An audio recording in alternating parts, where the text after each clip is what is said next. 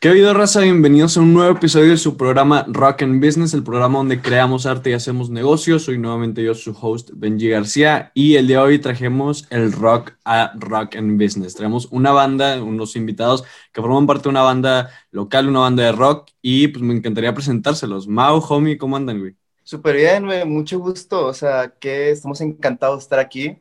O sea, neta, que me parece una maravilla que tengas un proyecto para, digamos, platicar acerca de, de, la música y del negocio, ya que pues hoy en día es más que importante que las bandas estén conscientes de todo lo que conlleva, ¿no? Yo tengo frío, honestamente. Lo que, sí, lo que dijo Mau, más hace mucho frío. Sí, está, como, que todo, sí. como que todo el frío que no hizo en diciembre lo está haciendo ahorita. Sí, güey, la neta. Sí, qué rollo. ¿Dónde están ustedes? En las montañas. Hace mucho frío. Estamos arriba, sí. Porque escogiste este lugar, me estoy muriendo de frío, Mauricio. Muy bien, pues aquí está Mau y Homie. Ellos son integrantes de la banda Azur de aquí de Monterrey.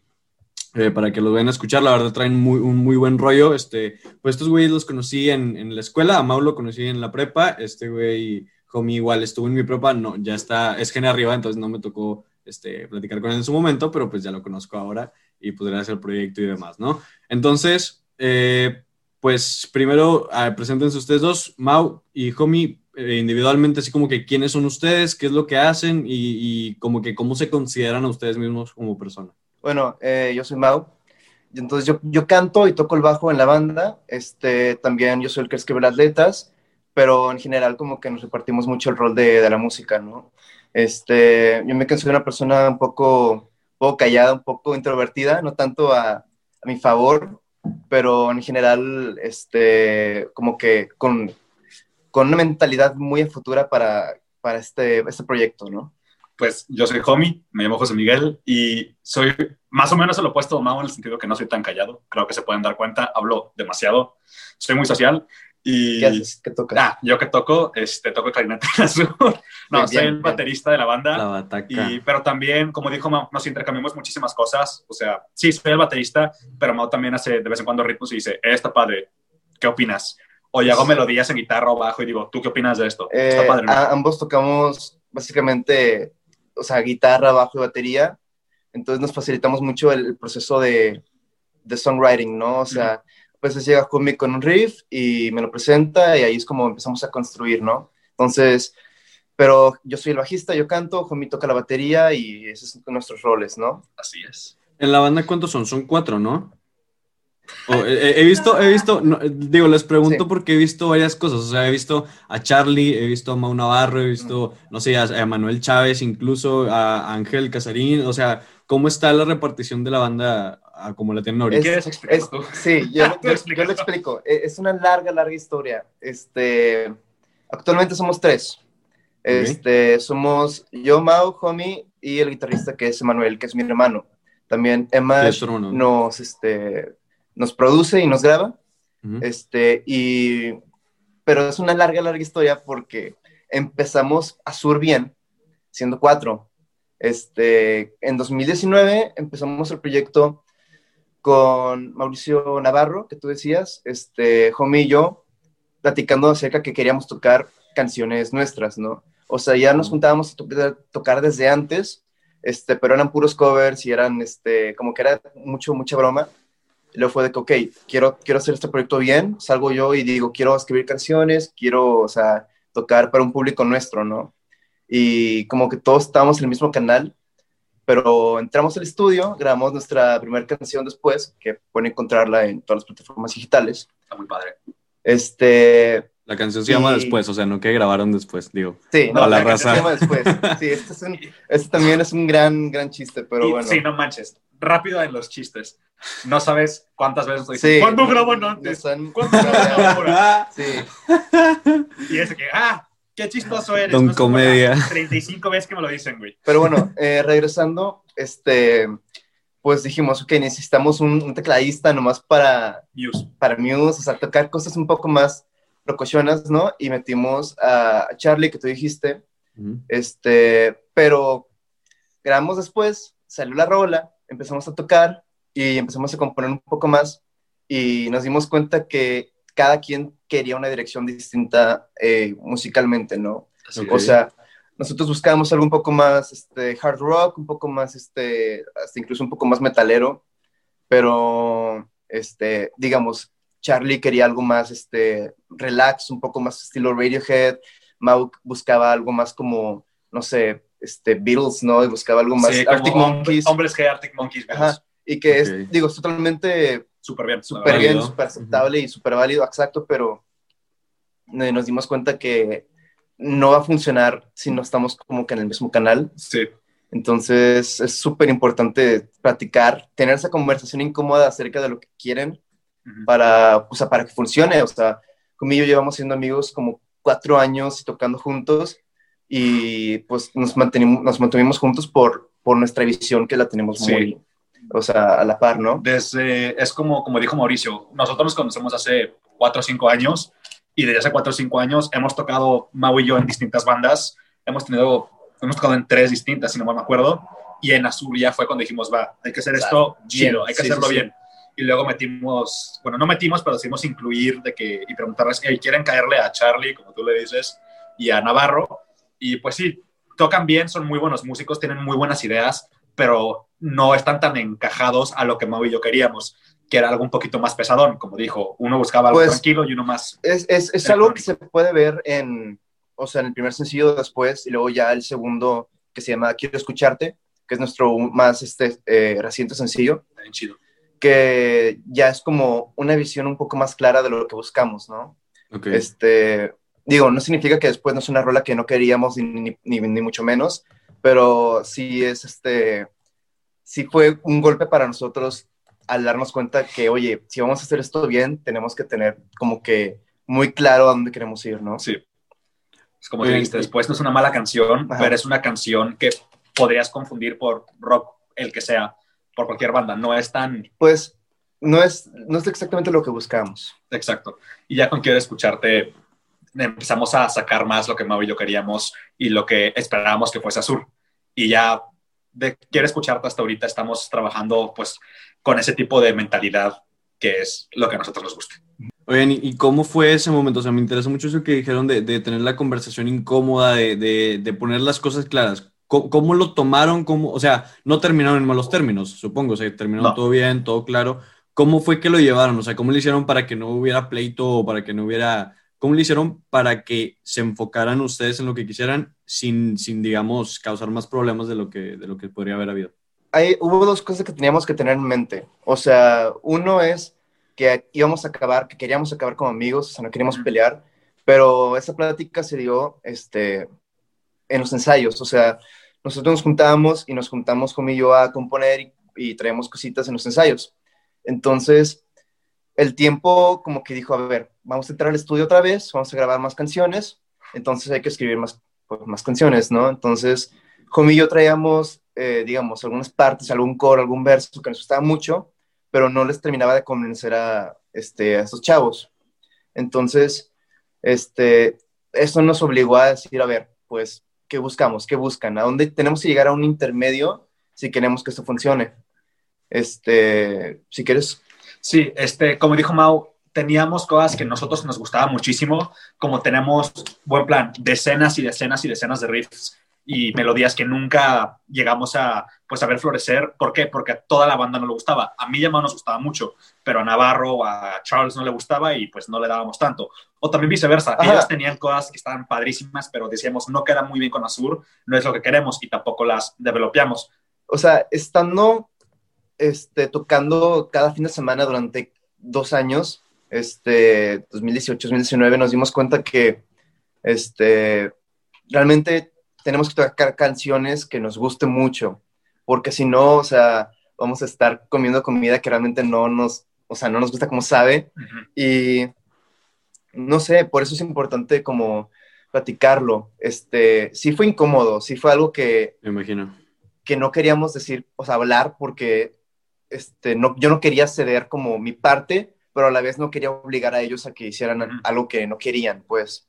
Ok, ok. Entonces, pues llegamos a esta conclusión de que, a ver, pues mira, realmente esto no va a funcionar y hay que darle por caminos separados, ¿no? O sea, más Sí. que nada fue eh, por este acuerdo, acuerdo común, ¿no? O sea, cada quien llegó a esa conclusión Y fue, fue lo mejor, yo creo que fue lo mejor. La cronología más simple de cómo pasó todo eso, de cómo nos dimos cuenta y todo ese rollo sería, empezamos a tocar nosotros cuatro muy bien, luego empezaban ya sea a faltar al, al, no al estudio, a los ensayos, o no tenían tantas ideas, o ya no participaban tanto, y los que más participábamos éramos al principio, Mau y yo y tantito Charles. Pero, pero es que eso es como consecuencia de, de las canciones y del sí. arte, o sea, el hecho de que no estaban, eh, digamos, tocando lo que realmente les apasiona, es porque estábamos y, y, también me pasó a mí, o sea, el yo tener que tocar canciones que decía, ay, es que esta canción no me gusta tanto, como que hacía que ya no tuviese tanta motivación de ir a ensayar, ¿no? Sí. O, o como que la comunicación entre nosotros, incluso cotorreando como amigos, como que empezó a ser un poco más débil, pero... O sea, se empezó a pasar incluso el plano personal. Sí, o sea, porque es, es, son ca las canciones, cuando tú escribes una canción, dejas tu huella personal, o sea, realmente, ya sea con una parte de una guitarra, con una batería, lo que tú, cual, cualquiera que sea tu rol, tú vas a dejar tu huella, ¿no? Entonces, tú quieres que, que tu huella esté escuchada y tú quieres, este, por así decirlo, ser parte, ¿no? Entonces, si tú dejas de ser parte de algo por ceder a un sonido que no te gusta, pues eso se va este, a transmitir en, en tu vida personal. Uh. Y luego después de eso, como sí dijo Mao, la vida personal, lentamente pues nos empezamos a distanciar uno de otro, por así decirlo, hasta que dijimos, si queremos que esto suene bien y que sea una banda, que es lo que queremos que sea una banda grande, una banda que pues eh, suene muy padre y que tenga todos estos elementos chidos que nos gustan a nosotros, tenemos ya sea que hacer un compromiso o de que básicamente cut our losses y decir, va, como borrón y cuenta nueva. Y pues hablamos y al principio Guerra, bueno, Navarro ya no estaba en la banda porque dijimos, hey, no va a funcionar. No va a funcionar. Ajá. Vemos que no estás tan motivado, vemos que también tienes muchas cosas personales. Así que, mira, no estás en la banda ya, te dimos advertencias, pero eso no significa que no seamos amigos. Tú eres un gran músico, te queremos muchísimo. Digo, seguimos siendo súper amigos sí. todos. Buen plan. Hace una semana me dijo, oye, ¿quieres ir a chelear? Dije, me encantaría. Pues pero, pues sí, ese fue sí. el principio. Y luego, un mes o dos después, este, Charles pues dijo, ¿saben qué? Esto no es lo que me está gustando a mí, o sea, están padres las canciones, pero no es lo que yo quiero tocar, así que pues bye, aún así seguimos siendo súper amigos y Charles sigue siendo un amigo muy cercano. Ahora, este, el, el, hecho de que sigamos siendo, bueno, que somos, somos una banda en pañales, o sea, llevamos dos años y bueno, el 2020 creo que casi no cuenta, este, pues 20. nos permitió como hacer esa transición de miembros sin tener que hacer como un escándalo público. O sea, no sé si me explico, en el sentido de que, ok, tenemos una, una fanbase muy pequeña, este, apenas estamos empezando, entonces podemos darnos el lujo de volver a empezar y darnos como que una nueva vida, este, sin hacer un tanto un cambio muy grande, ¿no? O sea, si ya fuésemos una banda mucho más grande y con mucha más trayectoria, sería más difícil, pero ahorita mismo está, estamos en un buen en un buen tiempo para hacer cambios. Sí, para averiguarlo todo. Como dijo Mao, imagínate que, no sé, el, el, de, el cantante de Arctic Monkeys se va de Arctic Monkeys y luego matan a otro cantante. Es como, es wow. Como, ajá, es como, ¿por qué? Ajá. Guay.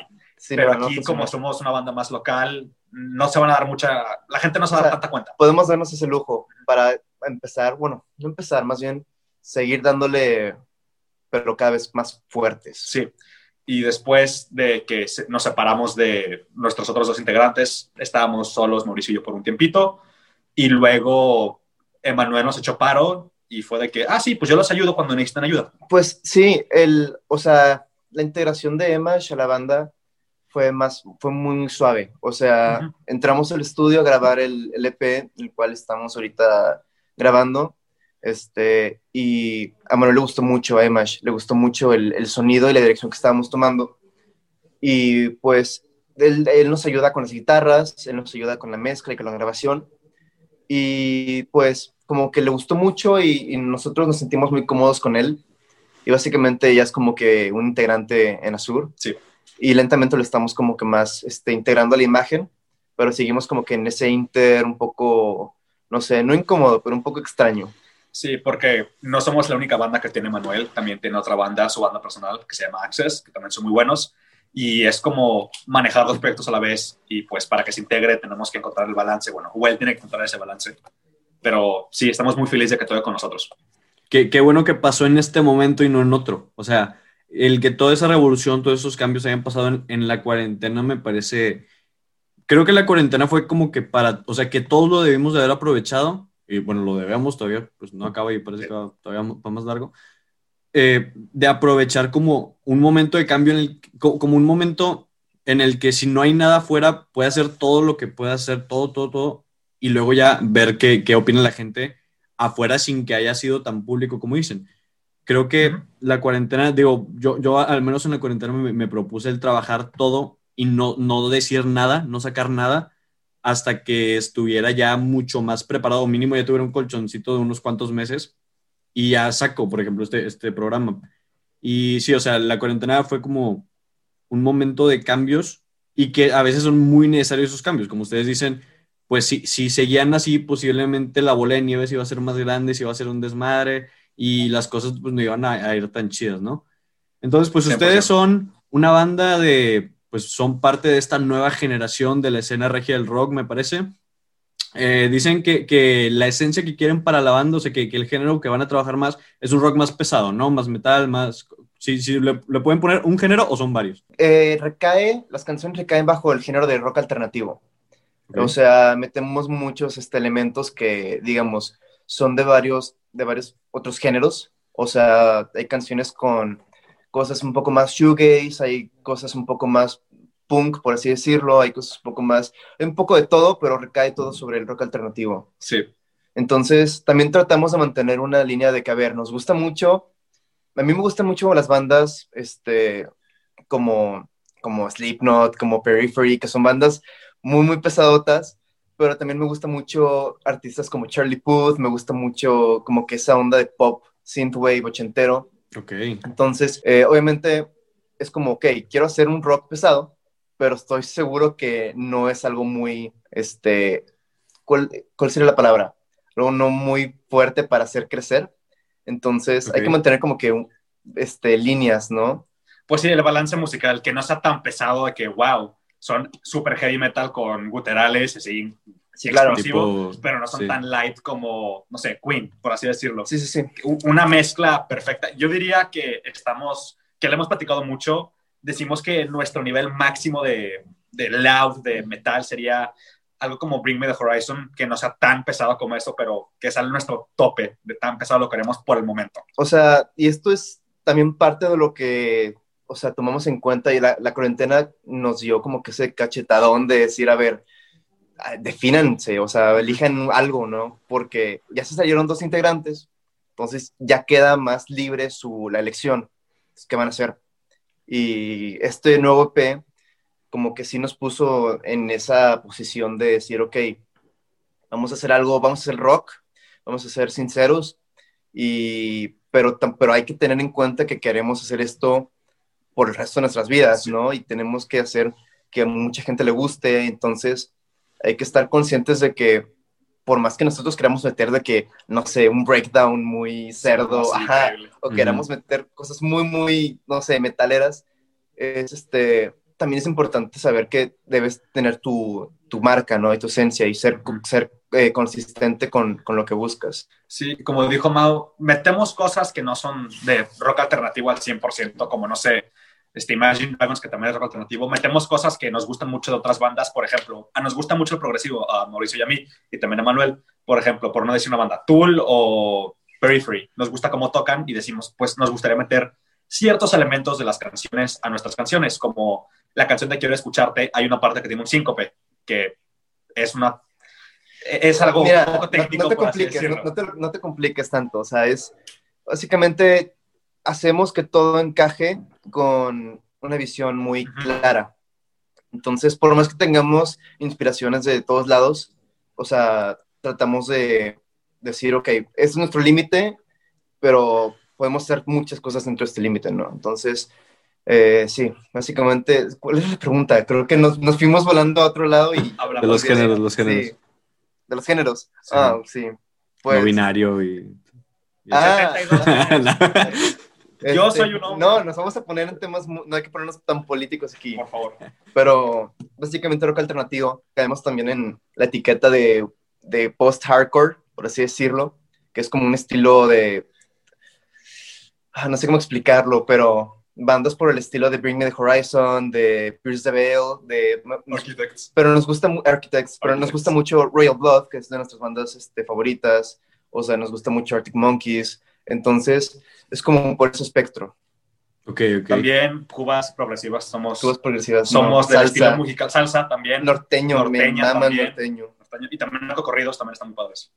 La verdad, Eh, muy chidos. Creo que eso es algo más del norte, ¿no? O sea, si, si, si analizamos el rock como por las partes del país, normalmente en el, en el norte suele ser más pesado. O sea, en, en la capital le suelen meter más como que más hipiote, más, más tirándole a Zoé, más todo eso. Y acá vemos las bandas de aquí, tipo Serbia, tipo Ruido Rosa, tipo, no sé, Panda, incluso en, la, la gene anterior de la avanzada. O sea, normalmente aquí le, le solemos ir como que más pesadote.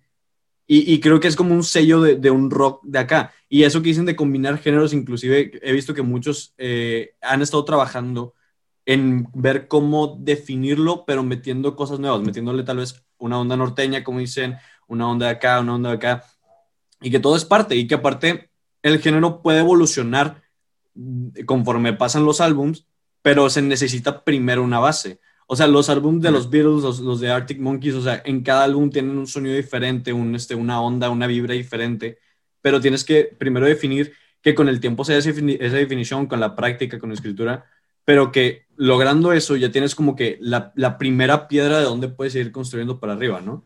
Sí, claro. Sí, o sea, lo que dices es muy cierto de que cada estado se marca mucho el estilo. O sea, nosotros tuvimos la fortuna realmente de, de empezar aquí en Monterrey, o sea, de ser regios, porque la escena de Monterrey es más viva que cualquier otro Neta. estado. O sea, Sí, la definitivamente. neta, hay muchos, muchos lugares donde puedes tocar. Digo, por algo O sea- Slipknot dejó el DF y se vino a Monterrey a tocar. Slipknot, definitivamente. Bueno, este. No, a lo que voy es. Hay muchos venues en donde te abren las puertas siendo una banda independiente. Hay un montón de bandas que están dispuestas a colaborar. Y es, es una escena muy, muy viva. O sea, últimamente cada vez ha crecido más. Ahorita por la pandemia, pues no, no está moviéndose. Pero, digamos, en 2019, cuando se podía salir a tocar, o sea, el Café Iguana nos abrió sus puertas y fue muy, muy, o sea, trascendental para nosotros porque un viernes a las 11 en el patio estaba lleno, o sea, Sí. estaba lleno y era una gran oportunidad para mostrar nuestra música y y para, no sé, o sea, pasárnosla bien.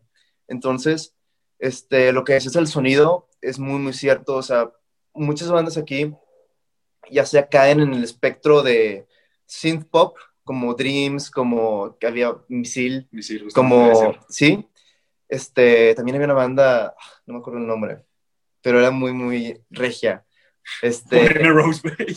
Paulina Rose, esa es otra larga historia, También. pero bueno, ah, sí, vamos a hablar de eso más adelante. vamos a hablar de eso más tarde, Increíble. diablos, eh.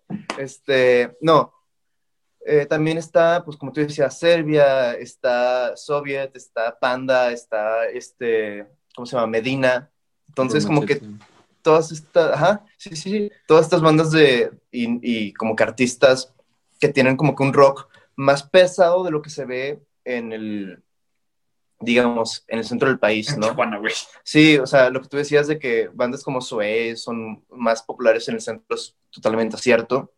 Y no sé, es, es algo muy curioso también de ver, ¿no? Yo tengo una Ah, teoría de por qué es eso. Mi teoría es porque el norte está mucho más cerca de Estados Unidos y por durante muchísimo tiempo todo Estados Unidos de que en los 90 era metal, de que Limp Bizkit, Linkin Park, Nirvana. Nirvana, y era de que, ah, pues estamos de que así de Estados Unidos y todas las inspiraciones literalmente nos caían por el cielo. Y siento que por eso norte es mucho más pesado que, no sé, Acapulco, güey. Puede ser, o sea, hace mucho sentido el estar cerca de la frontera. A mí, se- a mí me hace mucho sentido. Y, y de hecho, pues, justo dijiste Panda y me iluminaste la mente porque, o sea, bandas como Panda, como División Minúscula y, y Insight son también grandes inspiraciones para nuestra música. Entonces, no sé por qué no las mencionamos, pero sí tenemos muchas influencias aquí también de- del país. Y Algo también, muy curioso, perdón por interrumpir, Ah, es dale, que dale, dale. Mao sabe de mucha escena mexicana. Ok. Buen plan. Yo no tanto, tristemente. Pues fue, pues es como consecuencia de que, Ujú. pues, empecé muy, muy joven a tocar. Pero sí, sigue.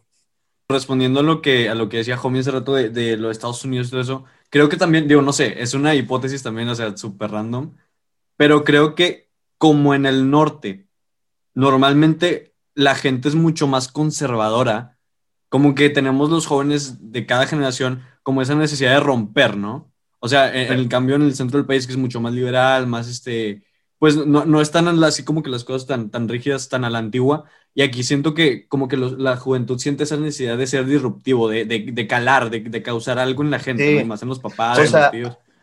Hay un efecto que era, no creo cómo se llamaba, pero creo que era de candelabro o algo así, en donde cuando una idea se extremiza, cada idea tiene como su, su opuesto, ¿no? Como en, en, su espectro tiene un opuesto. Entonces, cuando una idea de estas dos se extremiza, la otra también hace lo mismo y, y como por opuesto se, también se extremizan, ¿no? Sí. Entonces, entre más haya gente diciendo, no sé, o sea, el, o sea, si hay un gobierno muy autoritario, por así decirlo, va a surgir como que esta parte, este grupo anarquista de, no sabes, o sea, maldito gobierno y así. Un ejemplo hiper claro de eso es el gobierno de Estados Unidos y Rage Against the Machine, justamente. Sí, o sea, eh, o Molotov, Molotov ¿También? creo que no, no, estoy seguro de, que, de qué presidencia estábamos, o sea, México estaba pues, y surgió Molotov y eso es un buen ejemplo de, de cómo estas ideas se, se polarizan. Y es totalmente cierto lo que tú dices, que aquí en, en, el, en el norte del país hay tendencias un poco más conservadoras que en el centro, y por ende creo que eso es una eso se refleja en la música y en el arte. Sí, o sea, la música al final de cuentas es un reflejo de lo que viven las personas que la, que la escriben, ¿no? O sea, ustedes supongo que ya vieron Rompan Todo, ¿no? Sí. Es un ejemplo clarísimo. O sea, ahí, se ve cómo está ligadísimo la, la, política, la situación política de un país con lo que piensa la gente y por ende con la música que crean. O sea, vemos todas las bandas que surgieron a, a, base de las dictaduras, de la represión, de cómo, cómo el TRI respondía al gobierno, cómo surgieron con la dictadura de Pinochet. O sea, la música creo que ha fungido como un arma eh, que, no, que no agrede directamente, es como un arma muy silenciosa, no, porque sea silenciosa, sino en, el sentido de que va directamente como a la cabeza de las personas. O sea, no va no trata de hacer un cambio físico, pero lo logra después de entrar en las ideas de las personas.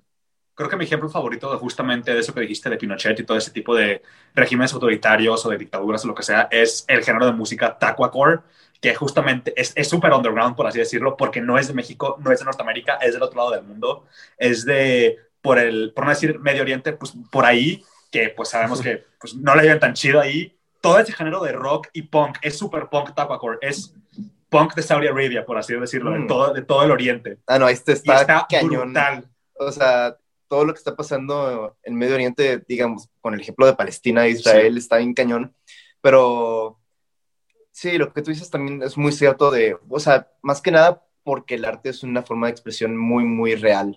O sea, es muy difícil mentirte a ti mismo tratando de hacer arte y quieras o no sacas un lado inconsciente de lo que tú crees en tu pieza artística, ¿no? Ya sea en una pintura, ya sea en tu canción, pero sí, o sea, y es, es algo también, sirve como terapia a veces también la música. 100%. Porque saca, escribes algo y luego lo lees y lo, lo lees en el papel y te pone a pensar de que, oye, realmente, ¿de dónde salió esto, no? Entonces, ya sea un pensamiento político, un pensamiento emocional, un pensamiento, lo que tú quieras, este, se ve reflejado en su forma más pura en el arte. ¿A ustedes le ha habido alguna situación así que los haya motivado? O sea, algo que hayan visto de la sociedad, algún aspecto que nos molesta, algún comportamiento, un político o algo? Obviamente, obviamente lo más cliché del mundo, este, una, una separación romántica, ¿no? O sea, me dejó mi primera novia y fue como que, ah, no manches, no, se, el mundo. Y luego yo el mundo se cae a mis pies. No, creo que estamos, bueno, no importa, pero lo que voy es, este, como que esta chica me, o sea, me dice, oye, la neta ya no. Y yo, o sea, pues obviamente me pongo triste y me deprimo, lo que tú quieras, y me pongo a escribir canciones. O sea, fue la etapa de mi vida donde escribí más canciones de lo que alguna vez pensé. Y, o sea, fue muy terapéutico, pero también fue muy revelador, porque dije, a ver, o sea, que estoy escribiendo, o sea, quiero escucharte decir lo siento, lo siento, o sea, ¿qué es esto? Y como que, no sé, o sea, eso es obviamente lo más, lo más cliché, pero también describo mucho acerca de, de algo llamado la sombra, que es un concepto psicológico de Carl Jung, que es un este, psicólogo, bueno, que ya falleció, pues, pero la sombra de Carl Jung, que es acerca de lo que yo hablo mucho, es básicamente el lado inconsciente y, ¿cómo lo podríamos describir? Pues como lo entiendo yo, como lo entendí en su momento, es que tenemos dos lados. Tenemos el superego, tenemos el id, que es la sombra, y tenemos el, el ego normal. Y el id es, o la sombra es tu deseo más carnal, tu deseo más animalístico, por decirlo. Sí, o sea, llevándolo a, un, a una forma de lo inconsciente, pero es aquel inconsciente malvado hasta cierto punto. es como animal. ajá, nuestros pensamientos más oscuros. O sea, ah, o sea, digamos, ¿qué entraría ahí? Entraría, quiero, quiero ahorcarte ahorita mismo. Sí, por enojo, por así decirlo. Son todos los extremos animalísticos. Es como decir, la ira, el placer, la felicidad extrema o manía, todo ese tipo de intenso animal, todo lo que vemos en el mundo animal de violento, es lo que es la sombra para mí y el Sí, o sea, yo me empecé a leer sobre ese, ese, tema y me volví loco, o sea, dije, ¿sabes qué? Esto está muy, muy, o sea, o sea no sé, o sea, está muy loco, pues, ¿cómo es posible que, o sea, porque es cierto, o sea, ¿cómo es posible que transmitamos en, en las cosas que hacemos cada día y en el arte aquello que no estamos conscientes de, y especialmente aquello oscuro que no queremos mostrar a la gente, ¿no? Sí, este, como tú dijiste, que a ti te inspiró mucho, pues por así decirlo, escribir lo de que te rompieron el corazoncito, pobrecito. Luego me conociste. Es lo, más cliché del mundo. Luego me conociste y te pusiste feliz. Pero es que es cierto, pero es que es cierto. O sea, es, es cliché, pero es cierto, güey. O sea, no sé, como aquellos sentimientos más, este, extremos, o sea, que no puedes negar, son aquellos que hacen una gran, gran canción. O sea, ya sea tristeza o felicidad. lo que, a mí me inspiró a tocar música y hacer el, género musical que estamos haciendo es que sigue siendo un poco cliché, la verdad, siento que todo lo dark sí es muy cliché. Es, yo desde chiquito he sufrido mucho abuso, no familiar, pero escolar. Okay. Fui víctima de bullying durante años, como desde sexto hasta noveno, por así decirlo, y también un poquito más antes, por, más que nada por peso. Yo, tan hermoso que me ahorita, antes era una albóndiga, buen plan. Y justamente por eso me molestaban o porque no soy el típico chavo que le gustaba el fútbol, los luchadores. ¿no? Yo soy un nerd gigante, soy un super nerd. Y desde chiquito, porque usaba lentes, sigo usando lentes ahorita, me hacen bullying de cuatro ojos, eres un gordo, no vales nada. Y pues de eso nacieron tendencias suicidas y por eso a mí me gusta la batería, porque para mí la guitarra era muy leve o el bajo era muy leve y en la batería yo podía sacar todas mis frustraciones, todo mi enojo que tenía dentro, todo, todo lo que me decían que era inservible y todo ese rollo, lo sacaba en la batería porque era darle golpes. Yo le pego muy fuerte a la batería, me lo han dicho todo el tiempo, y es justamente por eso, porque ahí saco mi frustración. Y es terapéutico. Es muy terapéutico para mí. Para ti es escribir, para mí es romper la madre. Pues sí, o sea, funciona de diferentes maneras, pero yo creo que este, a veces, digamos, la batería está en mi casa donde ensayamos y a veces yo agarro la batería y me pongo también a tocar porque tengo como que esas ganas, no sé, o sea, al sentarte y ver todos los tambores y ver de que, no sé, todo, dan ganas de, de querer hacerlo, ¿no? En cambio, un bajo puede ser un poco más aburrido, pero de hecho es, es curioso porque me gusta más el bajo porque como es más simple, me da la libertad de moverme más en el escenario y hacer más cosas, pero sí. Pues al final de, de cuentas canalizar las cosas, ¿no? O sea, eh, platicaba, grabé ayer un, episodio con, un músico igual y eh, decíamos cómo podrías canalizar las cosas dentro de tu arte, ¿no? Y más, eh, no se puede escribir algo bien sin una motivación que te haga escribirlo bien. O sea, ustedes aprendieron a, hacerlo, a plasmarlo todo, cada quien a su manera, todos esos sentimientos, esos traumas, esas este, negativas, todo esto, en sus, en sus obras, o sea, cada quien a su forma, si vimos, vimos aquí la diferencia, o sea, Mau, tú lo escribías en las letras, tú lo, tú lo ponías en papel y ya podías ver directamente tus sentimientos cara a cara. Por otra parte, el homie inclusive hacía una liberación y una puesta, una, una canalización física, o sea, porque tú le rompías la madre de la batería, le sacabas todo ahí y al final eso aportaba la creación total, que es una canción o que es un concierto o algo así.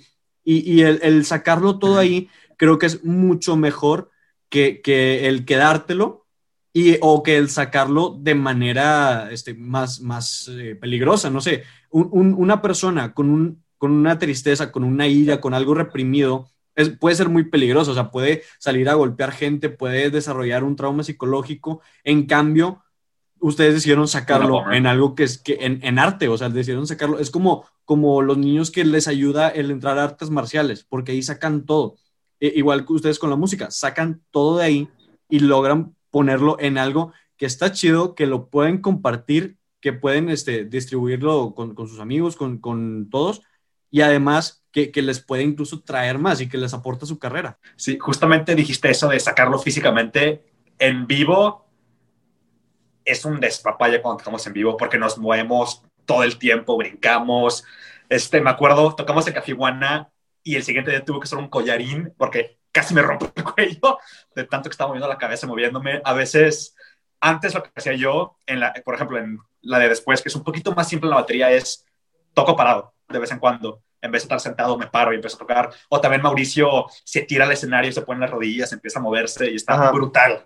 Es, es el escenario es un lugar mágico, o sea, el ponerte enfrente de tanta gente y tener que cantar canciones que donde tú te pusiste cosas muy importantes, pues es como, ¿sabes qué? O sea, vamos a hacer esto, vamos a hacerlo bien y vamos a rockear y vamos a destruir todo y vamos a, no sé, o sea, te motiva mucho y es muy, un lugar muy, también, podemos decir, mucho terapéutico. O, sea, esta plática dice mucho terapéutico, pero, pero es cierto. Es como en Azur tenemos la mentalidad de, sí, la música es muy importante, la música tiene que sonar bien, tiene que tener un mensaje y tiene que servir para algo, pero eso es la mitad de ser músico, la otra mitad es el escenario. Bueno, eso está dividido en tres partes está dividido en la música, el arte y lo que tú creas, está dividido en el escenario, el show y en sí cómo te presentas ante las demás personas, y está el negocio, está el business. En the backside. Este, sí, no, bueno, no, está, está al frente, güey, o sea... Bueno, la razón... porque tú lo haces todo, yo nada más me quedo es que, ahí mientras tú lo trabajas. Sí, pero es que eso es importante también, o sea, en una banda tienes que estar, cada quien tiene que estar consciente de su rol, y, y, y el rol se da depende de quién da el mejor desempeño en tal tarea, ¿no? Entonces, como que yo estoy en el frente del rol de, de, este, de vendernos y de tener las redes al orden y de subir todo, pero bueno, ese es otro tema. en este lado del negocio, súper importante y es algo que tampoco nos dimos cuenta al lanzar la primera canción, porque, ¿qué pasó? Ok, subimos la canción, la distribuimos a todas las plataformas, ¿qué pasó? Al siguiente teníamos 100 oyentes ahí, ¿no? Es como que, ¿por qué? O sea, ¿por qué tenemos 100? O sea, la canción está muy chida, le echamos muchas ganas, fuimos, entramos al estudio, como, ¿por qué tenemos 100 este, streams? Es como que, pues, porque no, no, la, no la marketeaste. No dijimos nada. No la, publicitaste, no la publicitaste, sí, sí, bueno, no importa. O sea, no le diste el mismo empeño que le diste al escribirla para venderla. O sea, siendo músico, te gusta o no, eh, tu música al final también es un negocio, también es un producto y, y, si, quieres, si quieres vivir de esto, pues tienes, tienes, que aprender a venderlo porque, o sea, es fácil, si no quieres esa parte de venderlo, tienes que estar consciente que no vas a hacer dinero, ¿no? Exacto. Y pues está bien, hay gente que realmente no busca este, crecer ni nada, nomás quiere que la música esté en Spotify para escucharla. Arte, por así decirlo. No le importa. Es como, como tú dijiste juntamente eso, si quieres vivir de esto, tienes que venderlo, por así decirlo. Pues no, no es que o sea, si quieres vivir de esto, tienes que estar consciente que no solamente es para ti. O sea, tienes que estar consciente que es como que hay sacrificios, ¿no? O sea, y un sacrificio es ceder algunas cosas, digamos, ceder tu tiempo para enfocarte en la imagen y en el branding para crecer esto, güey. Porque, o sea, siendo sinceros, el branding y la manera en la cual tú te vendes es es, lo que la gente ve primero. Antes, que, antes, que, antes que la canción, la gente va a entrar a tu perfil de Spotify y va a ver este, una foto de ustedes, ¿no? O va a ver la portada del disco, ¿no? Entonces, es súper importante tener eso en mente y tener eso en orden, que quieres vivir de esto, tienes que, tienes que, o sea, ceder y decir, ok, tengo que hacer esto como si fuese un producto, porque lo es, o sea, Sí. Entertainment business, que se dice. Entertainment business. Sí, a fin de cuentas, todo, todo ronda en, en, el dinero. O sea, si, si el arte e, e, es lo que muchas veces se dice del fondo y la forma, ¿no? La, la forma, el fondo de su, de su arte, pues es que nace de todas estas experiencias y que logran materializar en algo que se pueda escuchar, que se pueda, este, pues disfrutar, ¿no? Que se pueda consumir.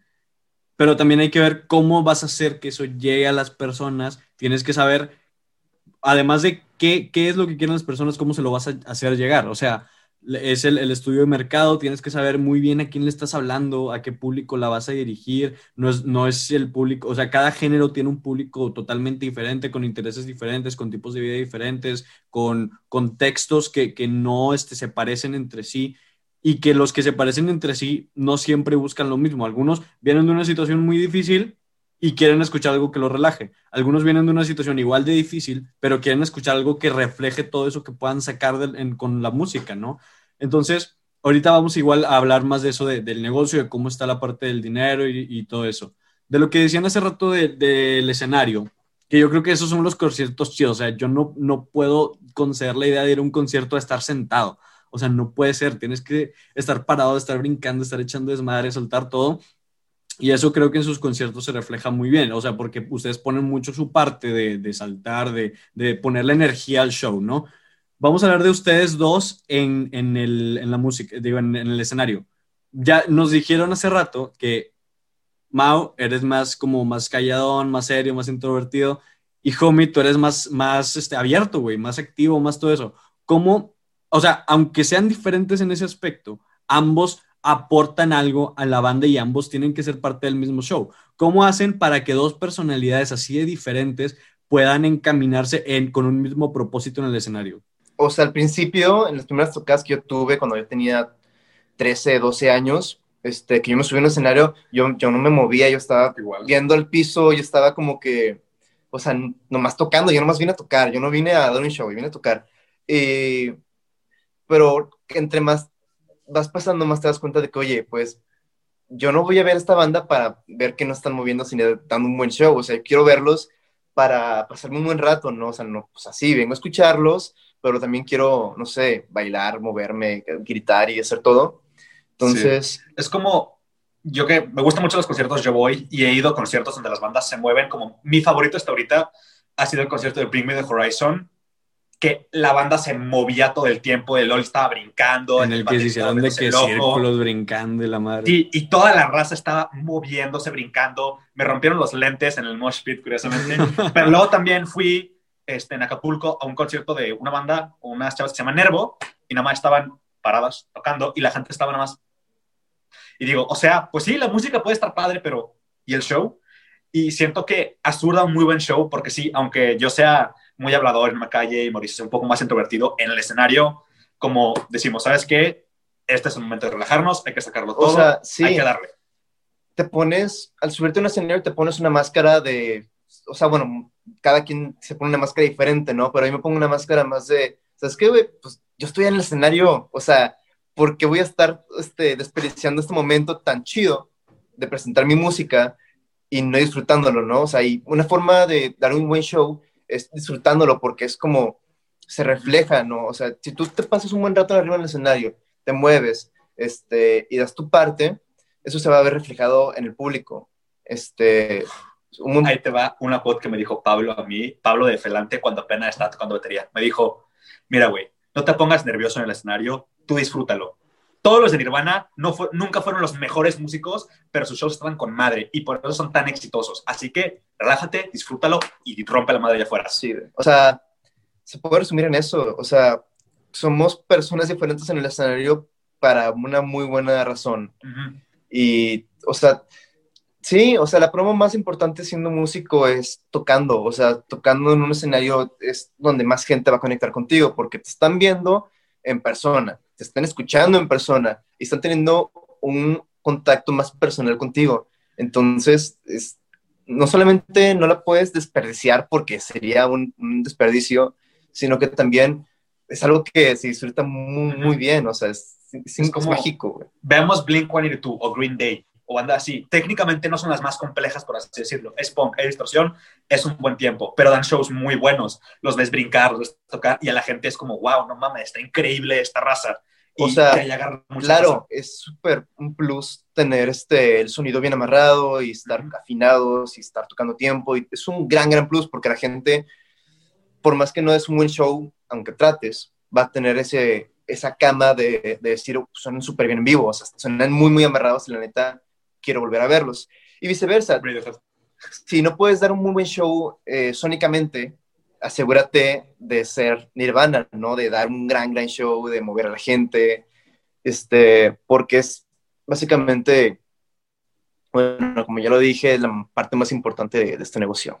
Sí, es como Radiohead y Green Day. Muy estáticos contra super movidos. Pero es que eso también cae dentro del concepto, güey, de que, Sí. ok, tal vez Radiohead no es la banda más movida, pero sus Pero- canciones son, sí, son muy muy- complicadas y, y muy detalladas únicamente, entonces se pueden dar ese lujo de no moverse tanto porque la gente realmente va a, A escuchar la escucharlos. Y con Nirvana no tanto va a escucharlos, sino van a... Experience, güey. Ajá, ex- experience, sí, experience it. Experience it, güey.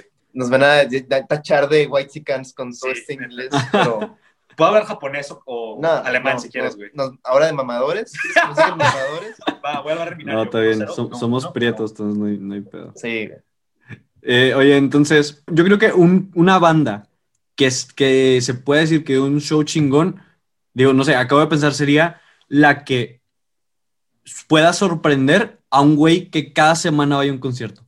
O sea, un güey que Sí. cada semana vaya a un chingo de conciertos, conozca muchas bandas y de muchos estilos diferentes, pero el que una la sorprenda, le saque de pedo y lo, lo- le haya hecho sentir algo que con ninguna otra, güey, eso no tiene precio, güey. O sea, eso está increíble y hay conciertos que en lo que todos hemos ido a un concierto que, que fue diferente, o sea, que fue el concierto, ¿sacan? sí, claro. Creo O sea, que tenemos, creo que justamente pero- tenemos el show.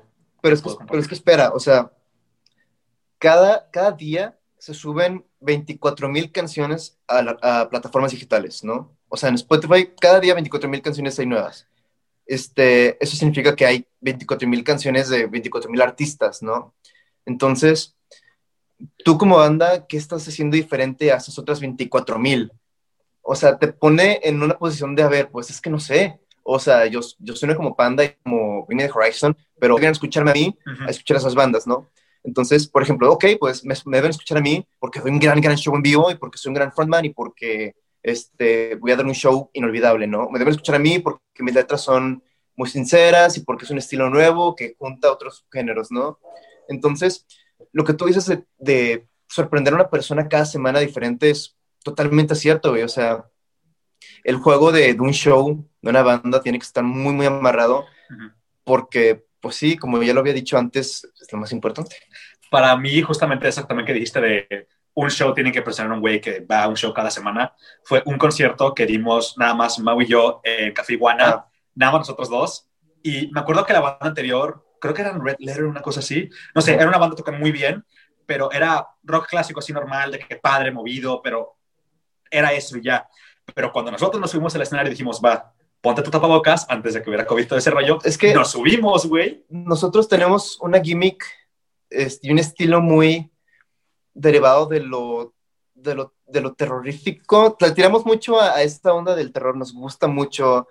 Eh, No creías, güey. Sí, o sea, ¿cómo te explico que nos mama demasiado el terror y, y los cómics y demás? Sí. Pero nos gusta mucho como que esa cultura alternativa de, de decir, ok, o sea, esto no es nada parecido a lo que vas a ver en el día, entonces pues pon mucha atención. Sí, y en ese concierto estábamos con las mascarillas, así, nada más viendo al público, y mucha banda es, muchas bandas son que, hola, somos O sea, Pedrito la banda. irónicamente, o sea, usábamos mascarillas eh, por, por- porque se veían chido, güey. Antes de COVID. Y ahorita ya estamos hartos de las Sí. mascarillas, güey, entonces que, ah, Pero sí, como dije, es de que, hola, somos Pablito la banda, y esta es nuestra primera canción. Nosotros no hicimos eso, nada más volteamos a ver, y nada más, nada más prende el bajo y empieza a tocar. O sea, es que- tan, y la gente se voltea a ver.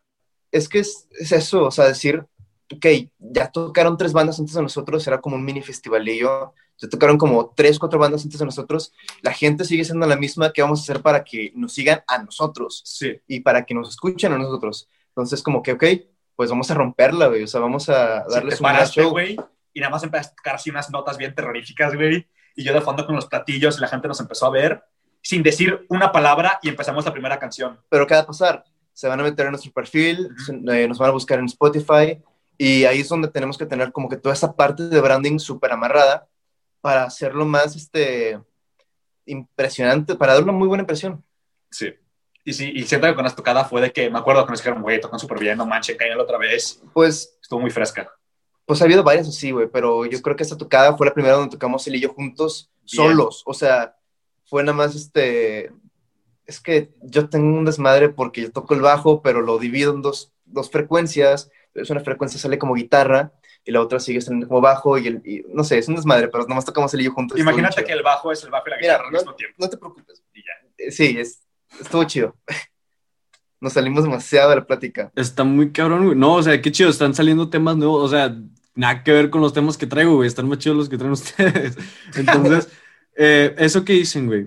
Sí, sí he visto como que la esencia de su banda se va mucho por, por ese tema más oscuro, ¿no? Más, más, este, más de terror, más como de ese lado que muchas bandas se quieren alejar por querer verse estéticos o por querer verse eh, como que gustable para, para, el- para las disqueras, a lo mejor, no sé, ustedes como que se van muy a lo, a lo frío, a lo oscuro, a lo que, a lo que mucha Sí. gente quiere evitar.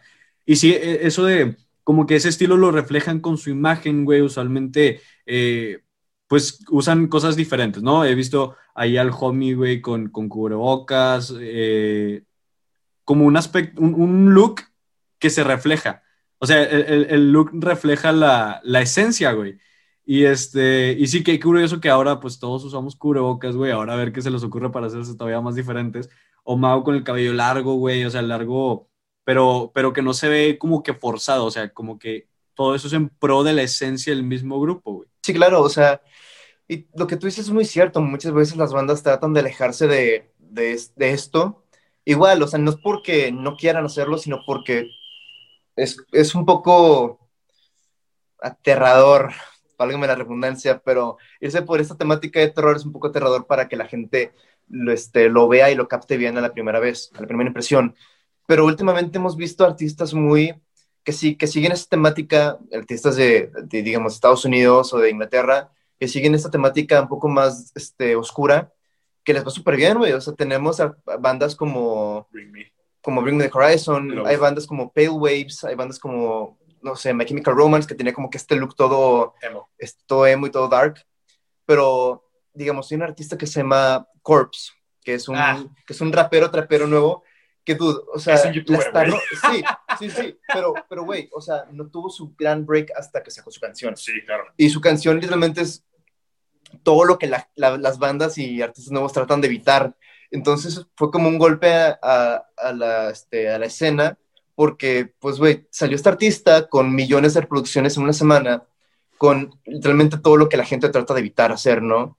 Entonces fue como, nos, dio, nos abrió los ojos y dijimos, ¿sabes qué? Podemos hacer lo que nosotros queramos Sí. hacer, mientras que lo hagamos este, ordenadamente, realmente sea, o sea una, un reflejo de lo que nosotros somos y seamos concisos, ¿no? Sí, también podría ser como tú dijiste, que se alejan por dos razones, porque es de que, ah, la gente no nos va a escuchar porque es de que, uy, qué aterrador, o por el simple hecho de, no mames, que cringe, o sea, Sí, que- o sea, pero ese factor de cringe, de decir, ay, o sea, como que está medio forzado, se evita realmente haciendo lo que tú quieres hacer, ¿no? O sea, una vez que tú muestres tu lado verdadero, pues, güey, o sea, es muy, este, difícil caer como que en esa trampa de, ay, qué, me- qué forzado está, ¿no?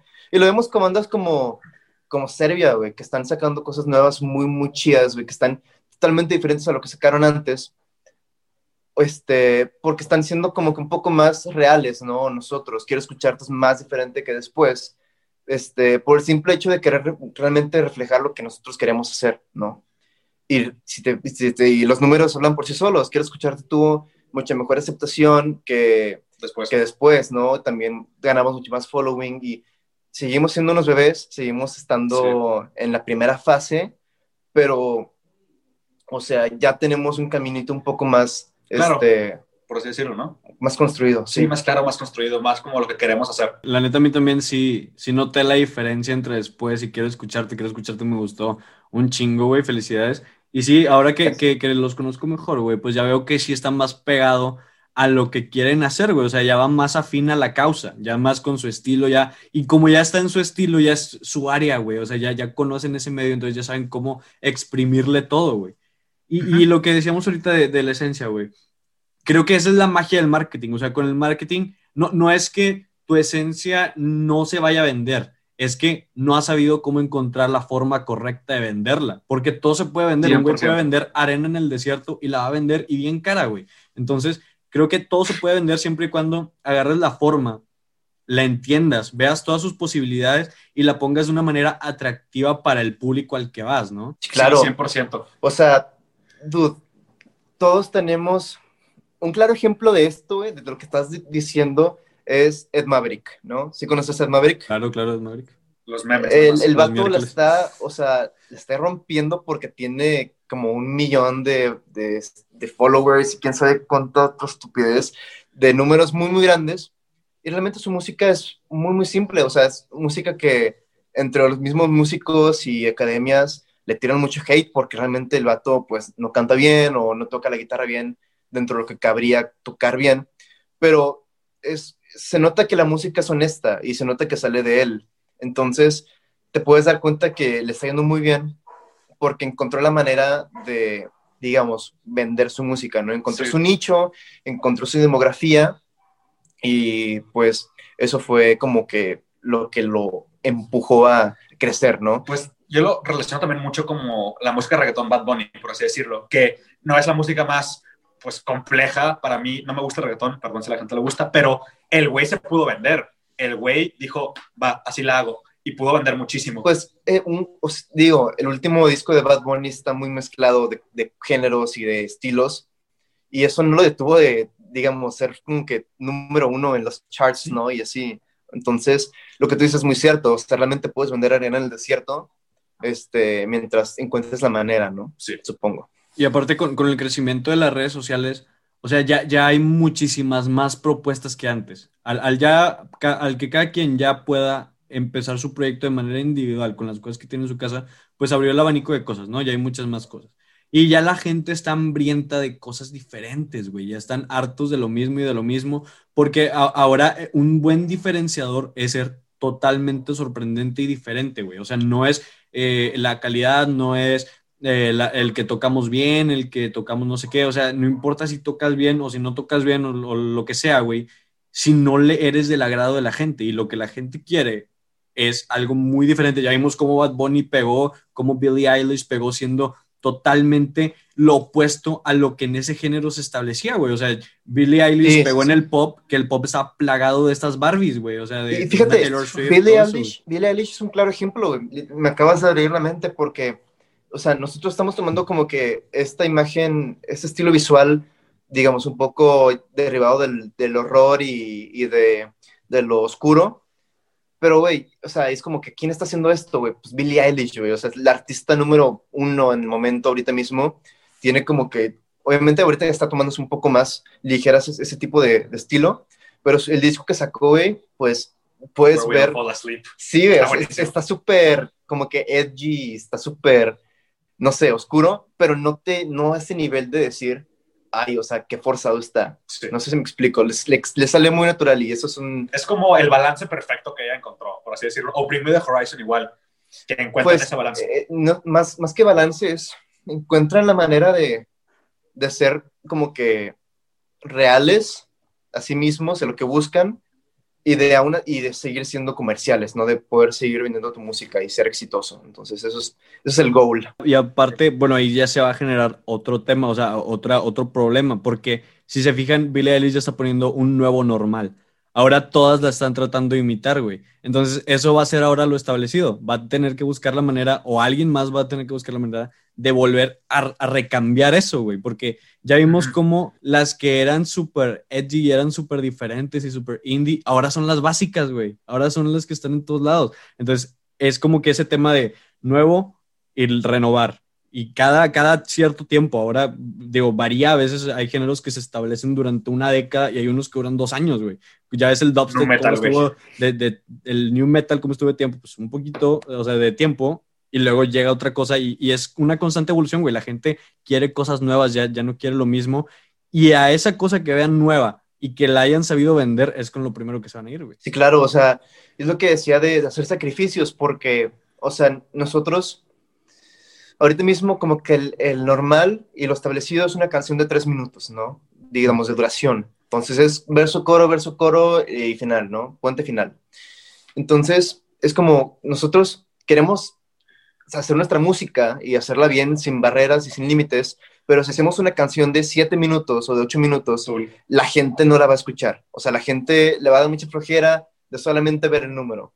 Entonces tenemos que hacer, eso es una limitación que nos hace eh, trabajar la creatividad un poco más, porque, ok, ahora tenemos que trabajar sobre tres minutos para contar una historia, ¿no? O ser, contar quién somos. Y, sí, sí, sí, pero, pero pues está bien, porque eso establece como que, eso nos deja trabajar más en otras cosas. Tenemos ya como una pequeña fórmula de cómo hacer, digamos, esta lista, ahora podemos trabajar en lo demás, que es cuestión de, digamos, como lo, dije mucho, de que imagen, de branding, de, de, cómo nos este, empacamos para los demás, eh, como que se nos abre más esa oportunidad, vaya justamente también dijiste el, cambiar, el poder evolucionar a un cambio de qué lo es popular y lo que no es popular. Siento que una banda que lo hace muy bien y conserva su esencia es Bring Me The Horizon. Cada álbum suena distinto. Buen plan, escuchas el primer álbum, luego escuchas Amo y el primero salió en el 2000 y es gritos inentendibles, guitarras fuertísimas, puro blast beat, pero el del 2019, el de Amo, es mucho más popero, mucho más tranquilo. O, o artistas pop mainstream que te gustan, güey. O sea, lo puedes ver en artistas que llevan mucho tiempo como Justin Bieber, que el vato nunca ha sido, o sea, nunca lo han bajado de los, Harry Styles, de los, charts. Harry Styles es muy nuevo, es muy, muy nuevo. Pero ve la evolución que tuvo. Pero es que... Hasta donde está ahorita, Sí, sí, o sea, bueno, Harry Styles es un ejemplo muy, muy, como especial porque, o sea, One Direction estuvo en ese inter de... Boy bands. De, de boy bands, por así decirlo. Y luego ya se cayó ese inter y fue cuando se separaron que se separaron en un gran, gran momento. Realmente no se pudieron separar. Me gusta mucho, no me gusta mucho One Direction, pero me gusta One Direction. Sí. Y, y, realmente puedo admitir que se separaron en un gran momento porque ahora la carrera de Harry Styles está floreciendo como nunca, güey. O sea, el vato está este, rompiéndola, sacando indie. Y eso es como que... Sí. Sí. Está brutal Harry Styles, no la puedo aplaudir lo suficiente, aunque no sea súper fan, es como... Y es lo que tú decías de, de evolución, ¿no? Y pues sí, o sea, realmente este nuevo material que estamos trabajando con Azur, este, sí está, sí tiene muestras de algo nuevo, obviamente manteniendo la esencia de, de nuestras este, inspiraciones del pasado, como serían bandas un poco más de rock, de un poco más este, de punk y de metal, pero teniendo en cuenta que hay que, hay que innovar, ¿no? Hay que hacer algo nuevo, hay que vendernos como alguien que la gente nunca ha escuchado antes, y esa es nuestra tarea, güey, o sea, nos estamos tomando el tiempo en el estudio para averiguar, no para averiguar, pero más bien para implementar cosas nuevas y cosas innovadoras a, nuestra música, porque es totalmente muy, muy importante. Como dijo Benji antes, impresionar a un güey que ha escuchado una banda distinta cada semana, por así decirlo. Sí, claro. Oigan, y, y ustedes en su música, en sus redes sociales, en sus conciertos, consideran que son una persona diferente, que son un personaje, o sea, que son diferentes de, del Maui, del homie de la vida cotidiana? Eh, sí y no. O sea, es una versión más exagerada de lo que realmente somos. O sea, siendo un artista y en entrevistas y en, eventos y en demás, tú tienes que ser un personaje, güey. Tienes que ser alguien que, que la gente quiera, quiera, este, no sé, o sea, que la gente entretenga, vaya. O sea, tú ves a gente como Freddie Mercury, que es realmente un showman. Larger than life, güey, por así decirlo. Sí, claro, o sea, pero el chiste no es fingir ser alguien que no eres. El chiste es ser tú mismo, pero sí, siendo artista, güey. No sé cómo explicarlo. O sea, está muy, lo hago muy inconsciente, pero en una entrevista soy una persona que se enfoca mucho en decir, ok, azul, azul, azul, azul, azul, y de que esto, esto, esto, esto, esto, ¿no? Entonces, de manera inconsciente, pero funciona. Entonces me vendo como esta persona un poco callada, un poco seria, un poco, digo, ahorita mismo es una excepción porque es una plática con Benji, es, una, es un podcast. Y aparte, forzarla por una hora y cachito eh, está muy, muy cañón, ¿no? Entonces, pero en una entrevista de cinco minutos, si tienes que, no venderte, pero tienes que este, presentar tu música sin tocar tu música. Sí. O sea, tienes que decir, esto es nuestro concepto, esto es nuestra banda, eh, pero es una entrevista, no te puedo cantar, no te puedo tocar. Entonces, bueno, no puedo tocarte una canción. Entonces, este, sí. Este, entonces tienes que, tienes que ser la música en persona, supongo. Es también, justamente como dice Mao, no es fingirse a alguien más, que también muchas bandas hacen eso, como War, creo que se llama, que fingen ser un personaje. En Azur no es eso, simplemente es lo que somos, pero lo subimos un poquito más. Por ejemplo, en las fotos que salen en Azur, que salgo yo con el tapabocas y con un ojo en blanco o pose rara, pues sí, me gusta a mí toda esa, esa, estética más dark, más de miedo, soy muy fan del terror. Digo, justamente ahorita tengo una camisa medio creepy, de una cara, pero no es como decir, vamos a fingir así, ser súper extremos, no, es simplemente una, pues una leve exageración de lo que somos. Yo me considero la misma persona en el escenario que en la vida real, como aquí, como nosotros, Mau te puede confirmar. Claro. Este, yo no cambio mucho, pero sí, hay mucha gente, como dice Mao, que como pues exagera lo de ser muy tímido, ser muy agresivo y todo ese rollo, pero siento que en sí no es tan fuera de realidad como somos en el escenario. O, en o sea, es que tú ves a los grandes personajes de, de, la música, que son Kurt Cobain, o sea, que son Freddie Mercury, o sea, podrías decir este, los Beatles, y te vas a dar cuenta que, o sea, todos tenemos una idea este, romantizada de lo que esas personas son, uh -huh. o sea, y exagerada, pues. No significa que es algo malo, al contrario, o sea, simplemente es como la manera en la cual la gente te percibe. Entonces, realmente la manera en la cual la gente percibía a los Beatles era una manera que coincidía mucho con su sonido o con Kurt Cobain, o sea, la manera en la cual la gente percibía su presencia era reflejada muy bien la música, es lo que decía, o sea, es personificar tu música. Es un ejemplo también que a mí me, me llama mucho la atención, es Corey Taylor de Slipknot, que el escenario lo ves con las máscaras, moviéndose, gritando, así como un animal, pero en la vida real tiene un hijo, tiene una esposa, tiene una casa, es un padre de familia, es como esa dualidad de escenario, te vendes, vendes tu banda, vendes tu imagen, pero ya fuera de eso eres una persona totalmente normal. Claro, güey, sabes separar el trabajo de, de la vida uh -huh. personal, porque pues igual, es como, como, como un espejo, güey, o sea, pero es un espejo que te cambia todo, o sea, eh, tienes que saber cuándo ponerte el traje, cuándo no, y en su caso veo que es como ustedes mismos, pero en esteroides, güey, lo que, lo que muestran. Ajá, o sea, sí, un, un poco sí, o sea, tú ves las fotos este, nuestro perfil y ves que están algunos en blanco y negro, algunos con colores medio extraños. Yo con los ojos en blanco. Sí, y, y, y, no significa que no seamos nosotros, al contrario, o sea, creo que nos permite ser aún más nosotros. O sea, sí. el hecho de que nos digan, tienes esta plataforma y tienes como que esta oportunidad de mostrarte ante el mundo, me permite decir, ¿sabes qué, güey? Pues puedo ser yo mismo e incluso un poco más para, para dar como que esta impresión y es, sí es como, es como una canción.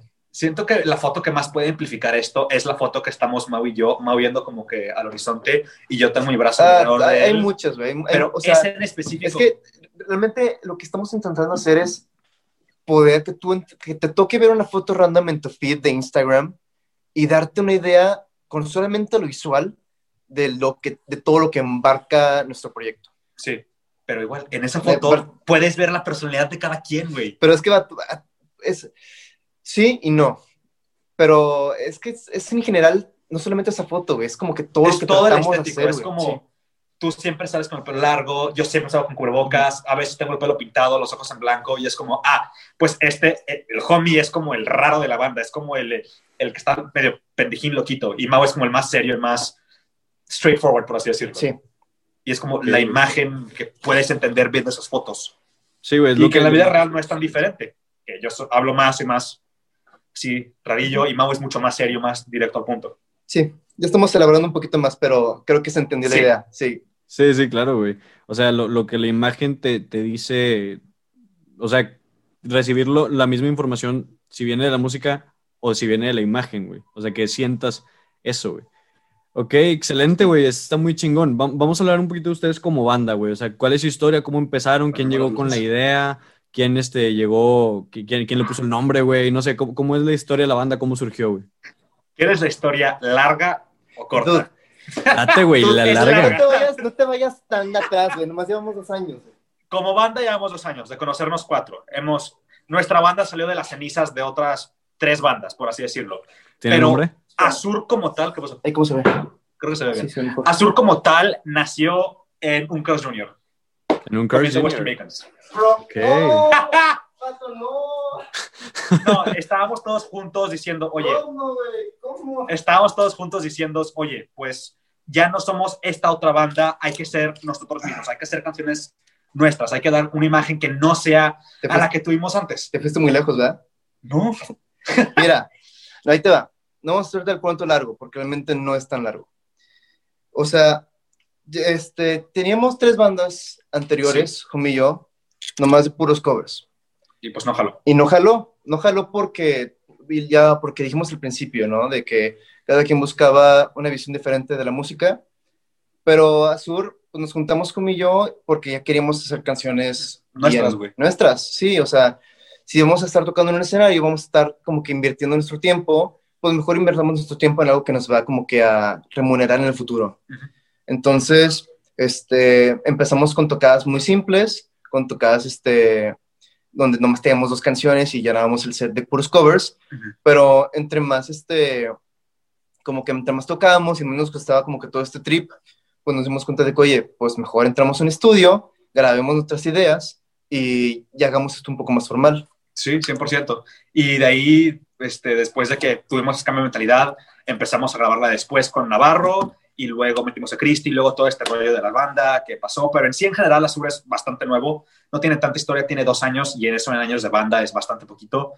Pero por más que sea muy poquito, por más que estemos en, en, pañales, hemos aprendido demasiado, güey. O sea, eh, o sea, realmente si me hubieses preguntado todo esto hace dos años, yo te hubiese dicho, no, la imagen no importa. No, como que la X. O es sea, la música lo chido. Sí, pero que así es cierto, güey. O sea, realmente nunca va a estar de prioridad la música como músico, pues. Sí, pero sí hay que darle al diablo su, o sea, en lo que está correcto, porque sí es muy, muy importante si quieres hacer esto de toda tu vida, ¿no? Sí, y algo muy interesante es que cada integrante de la banda, como Mao, yo, Emanuel, como que además de la música hacemos algo extra para la banda es como Mauricio se concentra mucho en redes sociales. Él es prácticamente pues el que lo maneja todo, por así decirlo. Él estudia marketing en su tiempo libre, él dice, él contacta gente, él hace todo este rollo. Emanuel es el productor, por así decirlo. Él es el que nos ayuda a grabar, nos ayuda a producir, nos da ideas. Él es como que pues el que ayuda con la música como tal todos ayudamos, pero él específicamente a grabar. Y yo, pues, a veces me meto a, no sé, a Premiere o Photoshop, como el video lírico de Quiero escucharte, bueno, no lírico, pero el que tiene como que el que está en YouTube, ese lo hice yo, lo hice en After Effects, y es como cada quien tiene como su enfoque, además de la música que nos ayuda. Más que enfoque, un rol. Sí. Porque es muy importante tener todos en mente de que eh, para qué somos buenos y para qué podemos meterlo en el proyecto. O sea, es como, sí, a mí me gustaría mucho más este, meterme en la cuestión de, de producción, este, o sea, porque por más que estamos todos en el songwriting, o sea, en la producción está Emash, ¿no? O sea, Emanuel nos produce y nos graba y todo, y pues es que él es muy bueno haciendo eso, o sea, es como, yo podría aprender, pero realmente, o sea, ¿cómo decirlo? Lo que yo ya sé, puedo invertirlo muy bien, que es, digamos, manejo de redes, que es este, promoción, que es Facebook Ads. Entonces, digamos, son cosas que fui aprendiendo con el tiempo y fueron cosas que tuve que aprender para este, llegarnos a conocer con más gente. Pero para que un proyecto funcione, más que nada, o sea, fuera de lo musical también, o sea, un negocio, un proyecto, pues este, cada quien tiene que estar consciente de su rol, pues para estar enfocados y para trabajar este, sin meter la pata, porque si yo quisiera hacer lo que hizo Homie con After Effects, nos hubiésemos tardado mucho más en yo tener que aprender, en yo decir, sabes que esto no, esto sí. Entonces, ¿sabes qué? Tú encárgate de eso, güey, yo me encargo de aquello y hagamos que fluya de la mejor manera posible, porque pues si no, sería un, todo un rollo. Igualmente, yo no podría hacer lo que me hago de marketing porque no tengo idea y no tengo Facebook, no hago nada de eso. Y el que le sabe muy bien es Mauricio. Y yo me tardaría siglos en entender lo que le entiendo ahorita. Me interesa eso, güey, del papel de, de, cada uno en la banda, güey. Bueno, eh, más allá de lo musical, ¿no? Porque pues en lo musical ya, ya tenemos este, más o menos claro, cada quien toca un instrumento y se, se encarga de ciertas cosas, güey. Entonces, ¿cuál, es el papel de cada uno? O sea, así como que los puntos claros de, Homie de Mao. Y si alguno de los que estuvo en, en estos inters, güey, también de qué se encargaba. Güey? Cuando éramos cuatro, eh, no hacíamos esto de la manera en la cual lo hacemos, ahorita. O sea, cuando éramos cuatro, nomás nos enfocábamos en reunirnos y a tocar, ¿no? Digo, claramente tenían sus roles, pero no eran tan grandes. Pero, pues sí, o sea, como no, como no tratábamos de hacer este, bien, o sea, bueno, cuando empezamos a hacerlo bien, pues no funcionó. Pero, este, ahorita que ya somos tres y ya llevamos un rato, este, así siendo tres, pues, eh, o sea, nos encargamos los tres de en la cuestión de, de, escribir las canciones, ¿no? De juntarnos y decir, esta parte funciona, esta parte no, y hagámoslo juntos, ¿no? Este, Emma, el guitarrista, pues más que nada es la producción, ¿no? El asegurarse que el, el lado sónico este, funcione. Homie es como el creativo, por así decirlo. Él es el que viene con ideas de que los nombres, él, él es el que dice, tomemos esta imagen no, esta imagen sí. O sea, él tiene como que esta dirección creativa este, para el concepto. Y yo soy el, el, encargado de hacerlo funcionar ante los ojos del público, por así decirlo. O sea, yo soy el que, el que sube, el que está encargado de Twitter, de las redes, de Instagram, de Facebook. Entonces, básicamente, este, nos complementamos con, con cada rol. Sí, y también incluso cuando estábamos con nuestros otros integrantes tenían sus puntos, pero no lo explotábamos porque no estaba bien difundido que queríamos hacer. Es, por ejemplo, Charles, él teóricamente Mira, sabe mucho. Sí, este, sí, lo que dices es muy cierto, se me acaba de, de venir una idea a la cabeza, y es que como que la razón, parte también por la razón por la cual no funcionó siendo esos, eh, esos cuatro, fue porque no teníamos los roles muy bien este, establecidos. establecidos. Entonces tratamos de meternos mucho en, en, cada camino, pero ahorita que siendo somos, somos los tres, pues funciona muy bien. Está sí, ahí. es como dije, sí, no, no, teníamos los roles establecidos, pero lo, los teníamos en vista, pero no los aprovechábamos, estaban ahí y nunca los metimos. Uh -huh. Es como el Charles, muy buen músico, tiene un montón de teoría, él sabe muchísimo, pero nunca explotábamos su potencial o también Navarro, que el cuate tenía pues un, una vista distinta a la música y tenía también mucho de contacto y todo ese rollo y nunca lo explotamos. ¿Por qué? Porque no teníamos los roles establecidos. Igual, Mau y yo tenemos nuestro rol de pues marketing, imagen y creatividad, pero nunca lo explotamos. ¿Por qué? No lo tenemos establecidos y no funcionábamos tan bien. Ya que somos tres, lo podemos manejar mucho mejor. ¿Cuál, cuál fue su primer contacto con el rock, güey? ¿Cómo lo, ¿Cómo lo conocieron? ¿Cómo se enamoraron de esta música, güey? Uf, yo, desde, como te dije, yo desde chiquito siempre he tenido acoso, pues, de compañeros y en la época más triste de mi vida, cuando estaba pensando en suicidarme, escuché la primera banda de rock así, bueno, no rock, heavy metal, que dije, me encantó. O sea, sí había escuchado rock de aquí que otro lado en mi PSP, que me regalaron esquemas como Molotov, pero nunca me llamó la atención. En cambio, en mi iPod del ¿qué? 2000, 2009, 2009 2010, sí. escuché la primera banda de heavy metal en mi vida, que era Disturbed. Y de ahí ah, me agarré, con Down with the Sickness, me agarré sí. toda su discografía. Luego conocí este Slipknot, luego conocí Foo Fighters, así. Todo este mundo de rock lo empecé a conocer y dije, wow, o sea, todo el dolor que yo tengo dentro no soy la única persona, estos también lo tienen. Y de ahí me agarré con todas las bandas pesadas que se pueden encontrar. Yo siempre he sido un metalhead, no, no old school como, no sé, pues no sé si ACDC o lo que sea, o este fucking Iron Maiden. Sí son buenos, pero no son mi, mi mame, por así decirlo. Yo soy más Slipknot, soy más Tool, más Periphery, más Gorgoroth, cosas así mucho más pesadas. Ese fue mi contacto con el rock y heavy metal. Fue música pesada. Luego ya después gracias a Mauricio empecé a conocer otras bandas. Una de mis favoritas es Periphery, no la conocía hasta que este güey me la enseñó, o Polifia, que son bandas muy técnicas, más nuance, por así decirlo. Pero, pues sí, mi primer contacto fue con Disturbed y fue cuando empecé a explotar este mundo del rock y heavy metal. Yo tuve un camino un poco más, este, no sé, o sea, yo tengo dos hermanos mayores, soy el menor de, de, este, de mi familia, entonces, toda la música que yo conozco la conozco por, por mis dos hermanos. O sea, yo desde que nací, o sea, mi hermano mayor me gana por siete, Emash, pues es mi hermano mayor, me gana por siete años. Y, o sea, yo desde que nací ya tenía la, la música en mi casa, ¿no? Presente en mí. Pero la banda, la primera banda que yo escuché bien y que yo, o sea, estuve consciente fue Panda. O sea, Emanuel Emash llegó a la casa con un CD de Panda, del segundo disco, y me voló la cabeza, o sea, lo puso en el carro y yo de que, ¿qué es wow. esto? O sea, empezó, este... Me gusta cómo canta Pues es que sí, güey, o sea, empezó la batería con tu pa, tu pa, tu pa, tu pa, y yo me, o sea, yo me, me emocionaba y, y, me gustaba mucho y es como que, ok, ¿qué es esto? Entonces compré cada disco de Panda y me gustaba mucho, soy súper fan. Y luego, pues, llegó el internet, o sea, no soy tan viejo, pero, este, llegó el internet, llegó YouTube, pues, puse Panda y luego eso me permitió conocer otras bandas como División Minúscula y luego bandas en inglés como My Chemical Romance. Y como que eh, ese fue mi primer contacto con el, con el rock. Igual que Homie, no tuve un contacto de rock clásico como ACDC o lo que tú quieras, pero obviamente se me abrió mucho el mundo con, con pues desde que nací, básicamente. Este, curiosamente, como tú dijiste, tu familia, tus dos hermanos son muy músicos. Yo en mi vida no tuve nadie musical que le gustara lo que me gusta, lo saqué por mi cuenta, pero nada más hay una persona en mi vida que sí es de que músico, pero vive en el DF y no tuve ningún contacto con esa persona.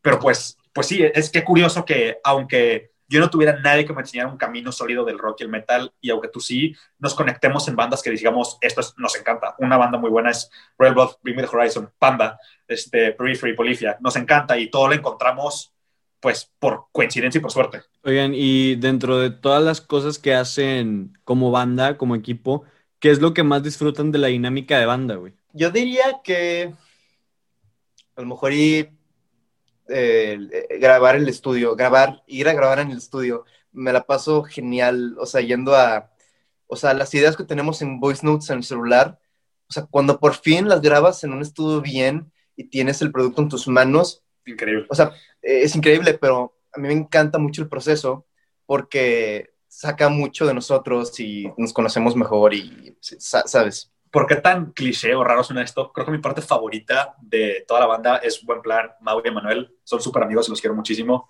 Y aunque no fuera parte de la banda, me seguiría llevando muchísimo con ellos. Así que para mí simplemente estar con mis amigos en una banda, pero, eso, lo hace worth it. Pero ya, pero ya musicalmente hablando, siento que mi parte favorita son los shows en vivos. El show en vivo es lo que más me gusta a mí. O sea, sí me gusta mucho el estudio porque podemos desarrollar nuestras ideas, pero tocarlas en frente de un público y ver cómo se mueve la gente y ver cómo te voltean a ver, toman fotos o lo que sea, eso para mí es lo, lo mejor de, de, la música, lo de tocar, eso es mi parte favorita. O sea, a mí también me encanta tocar, y obviamente no lo, no lo menosprecio, pero sí, yo diría que, que, grabar está un poco más arriba para mí. Vamos a hablar de, de su trabajo, de su proceso creativo, güey, de cómo aterrizan las ideas, ¿no? Ya vimos, Mau, tú eres el que escribe, ¿no? El que escribe las letras. Eh, sí. ¿Quién compone, entre quiénes componen la música? O sea, ¿quién se encarga más de, la, de, la, de las riffs, de del ritmo, todo? Este, los tres, realmente. O sea, todo surge en el cuarto de ensayo. O sea, básicamente tenemos, dividimos el ensayo en dos. O sea, la mitad del ensayo es para practicar el set de en vivo y la otra mitad es para desarrollar nuevas ideas y para ver qué, qué procede, ¿no? Como una pequeña junta. Entonces, ya sea Ojo Mío yo llegamos con un riff, ya, o sea, digamos. Y ahí nos lanzamos. Y ahí, ajá, los dos este, en, el cuarto de estudio la desarrollamos juntos. Es como, por ejemplo, la canción de después, el riff principal, lo desarrollé, yo, yo saqué la idea y ellos la desarrollaron. Y también las baterías de Quiero Escucharte. Pero, ajá, sí. Emanuel dijo, hey, güey, mete un 5 para aquí, mete estas cosas de batería. Pues eso es cuestión de producción. Pues regresando a los roles, Semash sí se encarga mucho de la producción, pero regresando a lo de songwriting, este, escribir las canciones, pues sí, o sea, básicamente los tres nos encargamos de, de la parte sónica y luego una vez que tengamos como que esa base, yo agarro el voice note del celular o agarro ya la maqueta y me pongo a escribir. Aunque realmente prefiero mucho, prefiero mucho más, digamos, agarrar la guitarra y ya como concentrarme, sí. concentrarme un poco más. Para escribir las letras, güey, ¿cómo hacen? O sea, o la melodía, ¿ustedes como que improvisan o, es, o todo es a partir de las ideas que les llegan de repente, güey, entre todos, o sea, ¿cómo, le, le, dan la, la tona, el, toque, güey?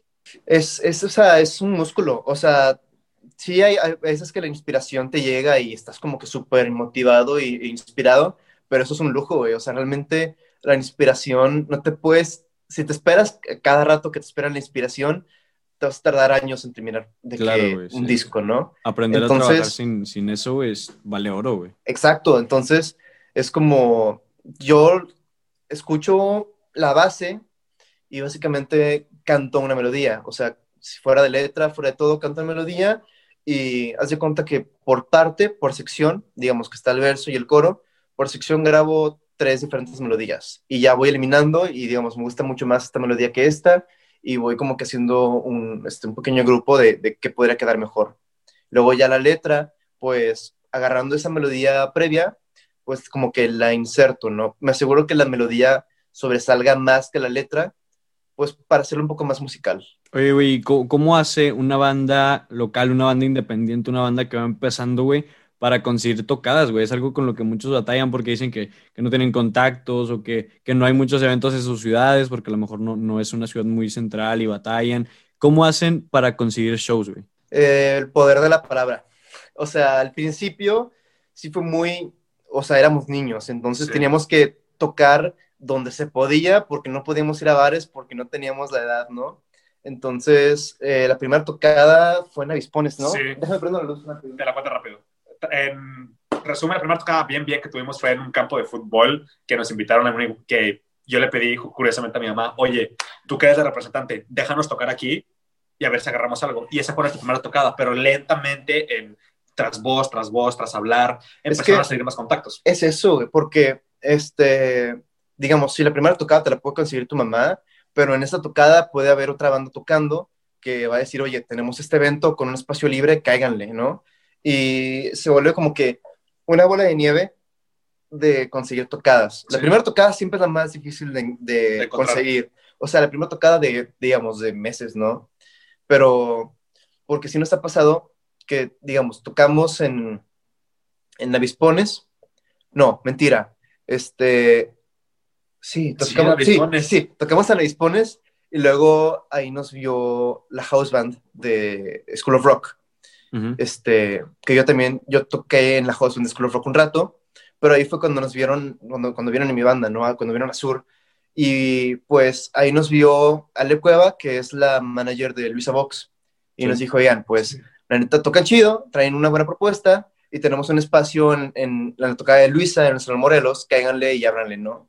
Entonces, y luego eso nos hizo conocer a, a este, ¿cómo se llaman? A los managers de Leguana y a poder, con- digamos, buquear nuestro show ahí, digamos, como que es, repito, es como una bola de nieve que se va haciendo más grande en- entre más toques, ¿no? Sí. Bueno, sí, básicamente. Es como, ¿por qué tan ñoños son esto? Es como subir de nivel en un videojuego. Al principio te va a costar muchísimo y ya para el nivel 100 o para la tocada 10 lo que sea, va a ser de que ya, sí, por Pero- donde sea. Sí, porque tiene, o sea, te relacionas mucho con la gente que organiza sus eventos. Sí. Pero, ¿qué voy a decir? No sé, ¿qué ibas a decir, Mauricio? Se me desapareció la idea. este, no, que, ah, o sea, sí, o sea, la tocada te van a ver, sí, te van a ver la gente que esté ahí, pero te van a ver los organizadores del venue. O sea, el, eh, o sea, en, pues. en nuestra tocada del, del- de Salón Morelos nos vio el organizador de- del Salón Morelos. Entonces, eso como que nos da una visibilidad en el mapa y en la lista de bandas que están por ahí. Entonces, eso abre mucho la puerta a que te inviten y no tengas que buscar. Pues, Es como si ves la lista de todas las bandas desde que no los conozco. no- Ah, Azur, ellos tocaron aquí una vez, tocaron bien, va, estos. entonces también por eso es súper importante, por más que te estén viendo 10 personas, Dar un muy buen show. dar un muy buen show. O que no te vea ninguna persona. con toda ninguna persona. Hemos tenido tocadas con eh, 80 personas en el Café Iguana a reventar, Brutal. bueno, en el patio, súper chido. Y hemos tocado, hemos tocado enfrente de dos personas, entonces, no sé, agarras callo. Esa fue creo que mi tocada favorita. la de dos personas. Fue increíble. Oigan, ¿y, y se han acercado con, con alguien, o sea, que ustedes se han acercado con el agente o con, o con incluso el, el artista, con alguien ya más grande para abrirle, güey? No, aún sí y no. O sea, es un proceso de, este, de, de- de ser un poco, ¿cuál sería la palabra? Cuando molestas mucho a una persona, terco. Pestering. Sí, ser un poco terco, pues, porque tienes que decir, oye, tengo esta banda llamada Sur, Oye, oye, tengo esta banda llamada Sur, oye, tengo, ¿sabes? Entonces, es ser terco con la gente correcta. Entonces, nosotros, este, nos hemos, hemos tenido la fortuna de relacionarnos en, en eventos muy importantes. Estuvimos, este, el año pasado, en octubre, grabando un, este, Reality show. un reality show llamado Nuevo Talento Nuevo León, este, en donde participó este, como juez eh, Flip Tamés de Jumbo, De Jumbo. Fra- eh, participó Pato Machete, este, participó Jonás. Vi- Victoria Cune, Jonás. Entonces, tuvimos como que esa oportunidad que tomamos definitivamente, o sea, audicionamos, entramos y nos pasamos súper bien. Entonces, como que ahí pudimos relacionarnos y ponernos en el mapa de los jueces y las otras bandas que participaron. O sea, pueden ver nuestra audición ahí en YouTube. Extraño Y- cae súper bien. Sí, o sea, hicimos amistades con otras bandas muy, muy buenas, pero más que nada, este, todo esto relacionándolo, relacionándolo a lo que tú preguntaste de cómo conseguir tu casa y si nos acercamos, pues, digamos, logramos crear una amistad más fuerte con Flippy, este, logramos, digamos, coturar con Jonás y crear como que una imagen buena de nosotros, que es súper importante, güey, o sea, tienes, tienes que estar, tienes que ser extrovertido, o sea, el yo tener que conseguir las tocadas y el yo tener que hablar con gente como Flip Tamés, o sea, me, me empujó a ser una, una, persona más extrovertida para, para el bien de mi, de mi proyecto, ¿no? Ay, me acuerdo Entonces, cuando conociste a Pepe Madero, güey. Sí, sí, sí, sí. Es, es, es, sí, güey, o sea, qué, la, qué casualidad. Esto es otro tema que voy a tocar, que son las casualidades y las ventanas que te da el, o sea, esta vida, ¿no? Esta vida la artista. sincronicidad que dice Manuel. Sí, porque casualmente en nuestra tocada, en nuestra audición ahí de, de este reality show, nos vio José Madero, el cantante de Panda. Y es como que, güey, o sea, a la madre, o sea, no sabía, nos topamos en el pasillo. Y nos dijo, y tocan muy chingón. Tocan muy chido. Y nosotros como que muchas gracias, güey, de que te admiramos y quién sabe qué. Y logramos como que esa interacción y ponernos como que en su mapa, ¿no? Entonces, lamentablemente por ser pandemia, este, como que no se pudo expander como que ningún proyecto que establecimos ahí en Nuevo Tanto Nuevo León, pero sin duda, por más que no se logró establecer ningún proyecto futuro, se logró como que crear una relación más estable con, con Flippy, con Jonás, y pues estuvo todo súper chido. Estuvo fresco. Estuvo súper chido. Qué chido, güey, qué chingón. Un saludo a Flip, un saludo a Jonás, a Pepe. Estaría con madre, güey, hablar con ellos aquí. Eh, oigan, ¿y, cómo le hacen, por ejemplo, cuando ustedes se acercan con alguien, güey? ¿Hay algún momento o, o, cómo hacen ustedes para evitar el dejar de, o sea, el pasar de ser terco a ser muy molesto, güey? Te das cuenta por la, por la actitud de, de cada persona. O sea, es que uno tiene que ser terco, o sea, realmente, no sé cómo explicarlo, güey, pero... Es como molestar pero, a tu mamá que te lleve a la tienda. Sí. Eventualmente llega el punto donde te dice, cállate. Pero, pero también es muy importante no llegar a ese punto, güey. Exacto. O sea, también es muy importante, este, digamos, generar tu, tu propia conciencia de decir, oye, pues ya estoy viendo que este vato no nos va, no quiere trabajar conmigo, entonces voy a dejar de insistirle, ¿no? Pero también es importante insistir, o sea, es, es, un, es un juego de muy, muy extraño de, insistir, pero como que no evitar llegar a ese punto ser molesto. Es como jugar ajedrez, güey, es un desmadre. pero depende mucho de cada persona. O sea, nosotros para buquear un evento, digamos, en el Nodriza, este, es de que hablarle al, al, al, organizador de que, ah, sí, chido, oye, ahorita les pongo la lista, ¿no? Ok. Si no, y si, si lo dejamos hasta ahí, probablemente se lo olvide y no vamos a tocar ahí jamás. Sí. Pero si yo le digo, güey, ok, ¿qué día vamos a tocar? De que, oye, güey, de que, que, ¿cuál es el equipo? De que, oye, güey, de que, ¿qué es esto, no? ¿Qué, onda, ¿Qué otras bandas van a estar? Entonces es como que insistir insistir, insistir. Este, con interés, por así decirlo. Sí, o sea, con interés y con, con, seguridad de que, oye, quiero hacer esto, ¿no? O sea, si tú nomás dices, oye, tengo esta banda, méteme.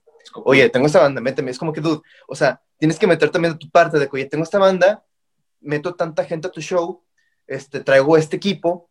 Entonces, es como, sí, insistir y ser terco, pero también meter de tu parte. O sea, no esperar que los demás hagan todo por ti. Sí. Sí, claro, güey, que se te note el interés, porque si, si, si a ti no se te nota, güey, ellos van a tener mucho menos interés, güey, se supone que es tu proyecto. Y sí, güey, o sea, creo que es súper chido, güey, el, que, el que tú tengas llevar la batuta y lo que decías ahorita, güey, de, de, que si le puedes una vez poner fecha y hora, güey, eso es, güey, porque algo que, que a mí me da mucho coraje es cuando las ideas se quedan flotando, güey. O sea, cuando no se hace, cuando no pasa a ser realidad, güey. Y, y, mucho de eso pasa porque no le pones fecha y hora, o sea, porque no le pones de que las normas concretas, güey, de que va a ser así y asá. Y pues porque no haces eso, güey, se va, se olvida, se olvida y nunca más se, se vuelve a, a, a, hacer realidad, ¿no? Oigan, güey, si, claro. pues, este, hay muchísimas bandas que, que quieren este, conseguir tocadas, ¿no? Que quieren, que se acercan a los, a los lugares, a pedir una oportunidad, a, a ver qué, qué se puede hacer. Entonces, ¿qué es lo que ven, o sea, estos lugares, estos foros, qué es lo que ven en las bandas y por qué? O sea, ¿qué es lo que necesita tener una banda para que le digan que sí, a diferencia de las demás? Esa es una muy buena pregunta, pero se resume, se resume en uno, que es una banda de neta, o sea, que sea una banda que realmente esté tratando de hacer esto bien, las cosas bien. Porque muchas veces, este, las, si tú vas, si tú tienes una banda de covers, este, un set completo de ocho covers diferentes, los venues no te van a querer meter, o sea, no te van a querer organizar ni, ni digamos, este, meterte con otros artistas, porque prefieren darles lugar a una banda que realmente quiere darle en serio, ¿no? Entonces, eh, pues la llave es tener canciones propias este, y tener un buen show este, bien amarrado, ¿no? si tienes eso y tienes un, un, este, un proyecto serio, muchos, muchos este, lugares te van a abrir las puertas. Ahora, también buscan que tú des, que tú metas gente. Entonces, este, que tú metas gente y pues eso se resume apenas, este, digamos, eso es- pero es que sí, ese es un hoyo negro, pues, eso es un hoyo ahí en ese sistema porque ¿cómo consigo gente si no puedo tocar? ¿Sabes? Y Entonces, no voy a conseguir gente. si Ah, no toco, es, como, exacto, sí. como cuando pides un trabajo y de que no, no me contratas pero no, por no tener experiencia, pero no tengo Ajá. experiencia porque no me contratas. Sí, es- sí, justamente eso. exactamente eso, güey. Pero, este, la manera en la cual se rompe ese ciclo es hablándole a tus amigos, güey, diciéndole, Sí. tengo, Un show, caigan, por o favor. sea, sí, tengo un show, cáiganle y decirle a- al del, digamos, si vas a hacer un evento en el Nodriza, decirle al chavo del Nodriza de que, oye, van, tengo 30 personas, bueno, 30 personas muchas, pero si son cuatro en la banda, con que se consigan, yo qué sé, güey, ocho amigos cada quien, ya, Ya van- ya va a ser un número considerable para que un venue no te diga que no. Entonces, si logras hacer que tus amigos vayan a tus conciertos y, y logras tener como que un proyecto que se vea serio ante los demás, eh, tienes un lugar asegurado en, en la mayoría de los lugares. Yo diría, tienes que ser determinado y tienes que tener voracidad para perseguir todo esto. No puedes decir, ah, sí, somos esto, ya como Mauricio, tienes que decir, somos esto, traemos esto, vamos a hacer esto, somos así, nos vemos así. Tienes que tener muchísima determinación. Si no tienes determinación, ningún venue te va a jalar porque van a decir, pues no se ven determinados, no se ven que quieren esto, mejor se la damos a otra banda que sí tenga determinación, Ahora, si no tienes amigos, como yo. si no tienes amigos como nosotros, Oíme. pero quieres tocar y quieres ganar experiencia y quieres ganar fans, las mejores tocadas son fiestas, güey. Son pedas, son, o sea, o sea, busca, o sea, busca alguien que pueda este, darte un espacio de que si lo sabes qué, dame 15 minutos, güey, este, en tu fiesta, güey, en tu cumpleaños, este, y tocamos tres canciones y nos vamos. Sí, me acuerdo que fue una peda y estaba tocando Fosfo, güey, en un es- en escenario, y yo, wow. Pues No lo a- esperaba. alguna vez tocamos en, en una fiesta, ¿no? Sí. En tu casa y... Pero esa fue ese, eh, Ah, claro. esta primera sí, banda. sí, pero, pero nos dio callo para, para tocadas en vivo, güey, Sí. porque si no empiezas de alguna manera, pues ¿Qué haces? vas a estar cargando un peso de, de inexperiencia muy, muy cañón.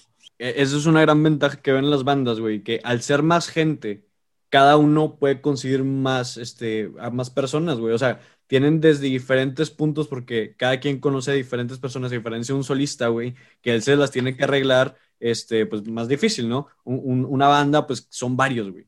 Y, y de ahí sale un chingo de aristas que puedes agarrar mucha gente y, de- y los amigos de los amigos de los amigos, o sea, mucha gente así, güey. Y, y sí, o sea, creo que antes de ir a pedir, y, o sea, porque pues es muy posible que te rechacen si vas a una etapa muy temprana, sobre todo.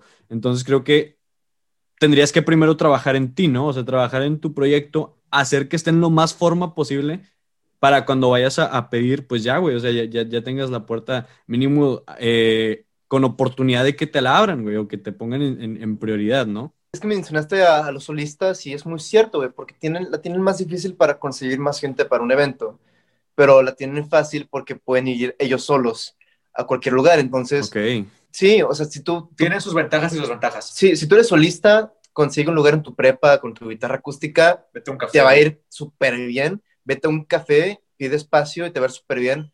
Y digamos, como que, no sé, no hay excusas en el mundo moderno, güey. Tienes un celular donde puedes grabar tus demos. Güey, O sea, YouTube, eso es- Instagram, TikTok, güey, todo ese rollo. como SoundCloud están súper locas para crecer tu, tu música. Hay un dicho que me lo dijeron en octavo y siento que para la música siempre va a aplicar. Está en inglés.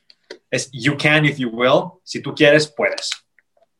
Con O sea, que tú quieras, vas a poder. Obviamente, obviamente hay gente que la tiene muy, muy complicada y Sí, claro. la meritocracia es muy, muy complicada y yo creo que realmente no existe, pero, pero pues, güey, si tienes chance de hacer algo, hazlo, güey. O sea, aunque no sea de la mejor calidad, nuestros demos eran en GarageBand y, o sea, así fue como nos vendimos a los primeros venues, güey. Llegamos con, con CDs quemados, con tres canciones muy, muy mal Sí. grabadas. Fue que, ten, Escucha. escúchalo y si te gusta, de que háblanos, ¿no? Este, justamente de eso que dijiste que hay mucha gente que tiene muy difícil. Me acuerdo que hay un baterista en YouTube que no tiene batería, que vive en Brasil, y el güey toca con ollas, toca con platos y le va increíble al güey. Simplemente porque dijo, yo quiero, tener, yo quiero tocar batería. no tengo una batería, me la voy a arreglar. Y le fue espectacular. No acuerdo exactamente de su nombre, pero tocaba covers de Slipknot, Toxicity, este, todo ese rollo. Y le fue bastante bien. Si tú Pues sí. quieres, puedes. Es hacerlo lo que, lo que puedas con lo que tengas, güey. Yo tengo, hay un güey jamaiquino que se llama el, el Joshua One String, algo así, que es un güey que tiene una guitarra con una cuerda, güey. Y así la toca, y ahora ese es su sello, güey. Y, y- y es lo que tenía en ese momento, y pues es, es, este, se convirtió en su sello y eso lo, lo catapultó, güey. O sea, hacer lo que, lo que puedas con lo que tengas en ese momento, güey. No, si no puedes conseguir más, y de hecho se me hace que nunca es buena idea ir a conseguir si todavía no sabes qué, va- qué- qué vas a hacer, güey. Es como no saber como- tomar fotos y, tom- y ya irte por una super cámara. Es como intentar correr sin saber caminar, como por así Exacto. decirlo. Eh, estoy muy de acuerdo, güey. Ustedes empezaron con algo así, o sea, con el Garage Band. Eh, ¿Cómo empezaron sus primeras grabaciones, güey? De Pues la chingada. se puede resumir que sí. O sea, es que, o sea, digamos, la magia de los celulares es que hoy en día pues tienen micrófono y tienen cámara, o sea, entonces, realmente cualquier idea que, que yo, cualquier idea que nosotros tengamos, la grabamos, la grabamos luego, luego en, este, en los voice memos y luego la mandamos por WhatsApp, ¿no? Sí. Entonces, como que bendita tecnología, este, porque los primeros demos que hacíamos sí eran por GarageBand, o sea, De celular, cada esta sí, GarageBand de celular, o sea, O sea, lo más pitero de lo pitero, güey, pero bueno, algo es algo. pero nos permitió este, empezar a trabajar nuestra intuición musical. O sea, se Ok. cuenta que es muy diferente componer mientras grabas a componer eh, en el cuarto de ensayo, ¿no? Porque mientras grabas tienes como que esta, este, como que este mundo de, de limitaciones muy, muy arriba. O sea, no, no hay tantas limitaciones de que, ok, pues si me equivoco lo vuelvo a hacer. O de que si me gusta esto más que la otra lo puedo hacer, ¿no? Y en un cuarto de ensayo, como que siento que es, es un poco más íntimo un cuarto de ensayo porque estás con, con Los güeyes. con los güeyes en su instrumento, entonces sale un poco más fluido, pero lo chido de tener como que este, un celular en la mano con un micrófono es que te permite, digamos, trabajar idea, luego otra idea, luego otra idea, sin, sin, digamos, sin limitarte a lo que otras personas tengan que hacer de que tocar la batería o así.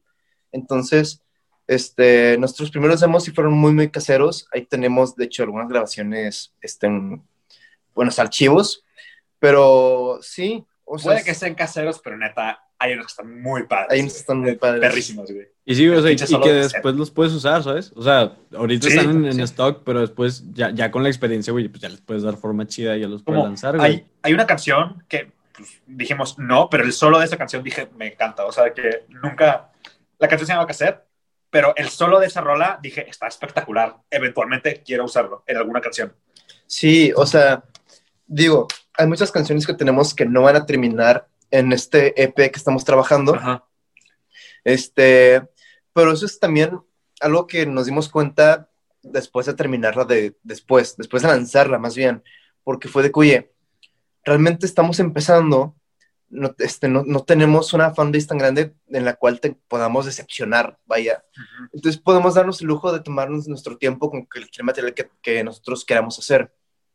Obviamente no es, no es, no es cuestión de, de tomarse años, pero Ujú. sí es decir, oye, puedo mejorar esta canción, puedo refinar un poco este aspecto para que cuando ya tenga...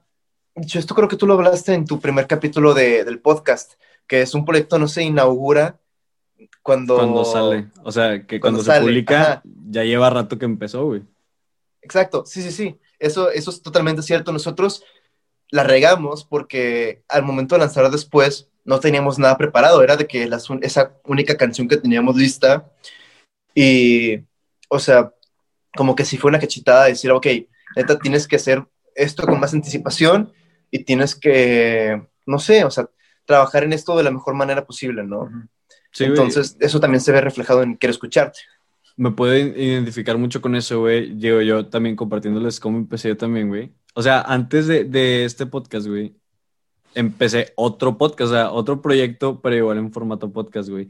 Y estaba, estaba bien raro. Tipo, ahorita ya tengo un equipo ya más o menos este, que he ido formando con el tiempo, güey. Ya tengo luces acá, que de hecho, güey, esto es una caja de cartón, güey. O sea, ni siquiera es equipo como que tan pro, ¿sabes? Es un- una, una caja con un foco, güey. Y este, y ya la cámara y todo eso. Pero cuando empecé, güey, este, tenía un, un podcast antes. eh, que, que nunca saqué, güey, o sea, que grabé unos, unos cuantos episodios y, y que al final del día me, me terminó sirviendo como, como pilotos, güey. O sea, lo que sí era, tenía una caja de esas donde guardas cassettes, sacas esas que tienen como muchas rendijitas, y ahí Sí, ponía el sí. teléfono de mi hermano, güey, que era como la cámara. O sea, y tenía que borrarle de que todo, güey, el caché, las cookies, güey, o sea, borrar de que lo que se queda en archivos residuales, la chingada, lo ponía así y grababa de que la cámara. Y luego tenía un brazo de micrófono, pero el puro brazo, güey, o sea, no tenía micrófono. De esos que, que se mueven, que tienen como resortes. Lo ponía, güey, y ahí ponía la, la- el celular, güey, o sea, la grabadora del celular como micrófono, como si fuera este, güey. Y el caso, pues, güey, así, empieza, así empiezan todos, güey, o sea, con lo que tenemos Claro. como la, la foto icónica, güey, de Jeff Bezos empezando Amazon usando una puerta de escritorio, güey. O sea, que no tenía Sí. un escritorio, no tenía nada, pero tenía así, y así empezó, güey. Así el, vato, el estaba pelón, ¿no? También. Sí, como el que Jeff está- Bezos. estaba medio calvo. El Jeff Kisses, güey. Pero es totalmente cierto, o sea, digo, es, es también algo bello de, de poder tener una plataforma donde no desaparezcan nunca las canciones. O sea, es- Sí, es- digamos, tiene su, su lado malo y su lado bueno, Güey, dejas tu marca. Para Pero- para mal. pero es que es parte de la historia, güey, porque la gente se puede dar cuenta de que cómo empezamos y de que, y, y cómo, cómo íbamos avanzando, ¿no? Y cómo estamos hasta ahora. Este, después, si es una canción muy diferente a lo que estamos haciendo ahora, también se escucha en lo sónico y se escucha en, se ve en lo visual, este, pero es, es un reflejo de las herramientas que teníamos en ese entonces. O sea, digamos, no, no teníamos tanto conocimiento teórico en lo musical, no éramos tan habilidosos en nuestros instrumentos. Entonces, como que más que nada se va reflejando eso. No sé, creo que es algo bello porque es parte de la historia. Entonces, no sé. Vas a ver esto en cinco años de que, ah, Sí, está bien, güey. o sea, No, está bien, güey. Sí, güey. pasado, güey, y eso está, recuerdos. Y eso está genial, güey, lo que, lo que dice Homie. Imagínate, o sea, ver, ver esto en años, güey, y decir de que, güey, está bien pendejo. Eso está bien chido, güey, porque así significa que creciste, güey. O sea, yo, yo me manejo mucho con la idea de que tu mejor día, o sea, de que si ahorita tienes un excelente día, güey, eso el próximo año tiene que ser un pésimo día, güey. O sea, que, que la varita ya haya subido, ¿sacas? Sí. O sea, que, Sí. que significa que, que, que veas tu trabajo evolucionar, güey. O sea, que veas tus primeras canciones y digas de que, fuck, sí está muy mal. Cuando en ese momento tú decías, güey, esto es la hostia, güey, esto es lo mejor que he escuchado. Después, Sí, sí, sí. Después, definitivamente, ya hay una canción que nunca salió, historia. que, ajá, que es Historia, como el, el B-side de después, pero Está bien chida, pero pues no es azul. Sí, también eso es algo muy importante, güey. También es muy importante saber cuándo una canción funciona y cuándo no. O sea, es como, la neta, esta canción no está funcionando, no está chida, mejor grabemos otra. Mejor no, no saquemos esta porque nos- no nos va a dar este, el... La imagen, el boost, lo que sea que queramos. Pues no va a reflejar lo que realmente queremos hacer, ¿no? O muchas veces simplemente no, no no es una buena canción y hay que, hay que estar con los pies en la tierra para decir, sabes que esta canción, por más que haya sido escrita por nosotros, no está chida, siendo sinceros. Entonces, este, como que eso te ayuda un poco a ser más real contigo mismo y así, y como que es un, no es fácil, o sea, no, no es fácil decir "Mi, que esta canción mía no está chida, pero es, el, es la crítica más dura. Entonces, también te hace crecer demasiado y te hace asegurarte de que la próxima creación sea mucho mejor y como dices, subir la barra y pues tener un poco más difícil para el futuro. Oigan, güey, le, le abrieron a, a Luisa Vox, güey, en el Salón Morelos, que fue 2019, ¿no? Todavía era 2019. 2019 fue Ah. noviembre de 2019. Ah, Y se puede decir que fue- ¿sí? O sea, Sí, poquito antes de que que el mundo que la- valiera madre, güey. Sí, claro, puta, güey. definitivamente. O sea, Tantos viajes Bueno, que hacer. o sea, Loxo, tuvimos una tocada en marzo 2020, que eso sí fue como que en el borde de, de que todo se fuese A la de- mierda. Sí, pero la tocada con Luisa fue una experiencia muy, muy chida porque no teníamos el setlist listo. Ok. O sea, Puta. haz de cuenta, nos... eh, esta es una historia que quiero contar Date, porque, date, suéltala. porque es, es algo que mucha gente debe tener en cuenta. O sea, nosotros pudimos haber dicho que no, este, porque teníamos seis, cinco o seis canciones del set Sí. y debíamos tener como nueve. Sí, sí, sí. Una verga, güey. cinco o seis canciones, nos, nos faltaban tres. ahora, las tres canciones sí las teníamos, pero no las tenemos ensayadas. Ok. Entonces, Nos Pero aventamos, ¿cómo, ¿no, cómo güey? le hacían, güey? O sea, que no... Con huevos, covers. Es que hay- Sí las no, no, hacíamos, ya sé, güey. güey. Pero vaya, te, te hacían covers o cómo? Porque pues has- hasta en ese entonces nomás habían sac- Sí. sacado los dos singles. sí. Era un mix de De las hecho, dos. en ese entonces nomás estaba después, pero Ah, ya ese teníamos, este, sí, ya tenemos otras cinco rolas de originales y las demás las llenamos con covers. Pero, este, ¿a ¿qué voy con esto? O sea, la tocada de Lisa nos la dijeron una semana y media, dos semanas antes. Y fue de bueno. Fue que, ¿sabes qué? Pues, güey, hay que ponernos a trabajar, hay que tener el set listo para tocar. O sea, no vamos a decir que no. O sea, ¿cómo vamos a decir que no en un, a un salón Morelos lleno, no? Claro, güey. Entonces, este, fue de que, ¿sabes qué? La, la aceptamos de que Simón, la- nos la rifamos. Y pues eso nos obligó a decir, ¿sabes qué? A ensayar, En Este- chinga, güey, en turbo, güey. sí, ensayar bien, aprovechar cada ensayo que teníamos y a, ¿sabes qué? Refinar cualquier cosa que teníamos. Logramos completar el set, logramos romperla, fue un show fue muy, muy bueno. Logramos, este, digamos, conectar más con, con Luisa y conectar con su management.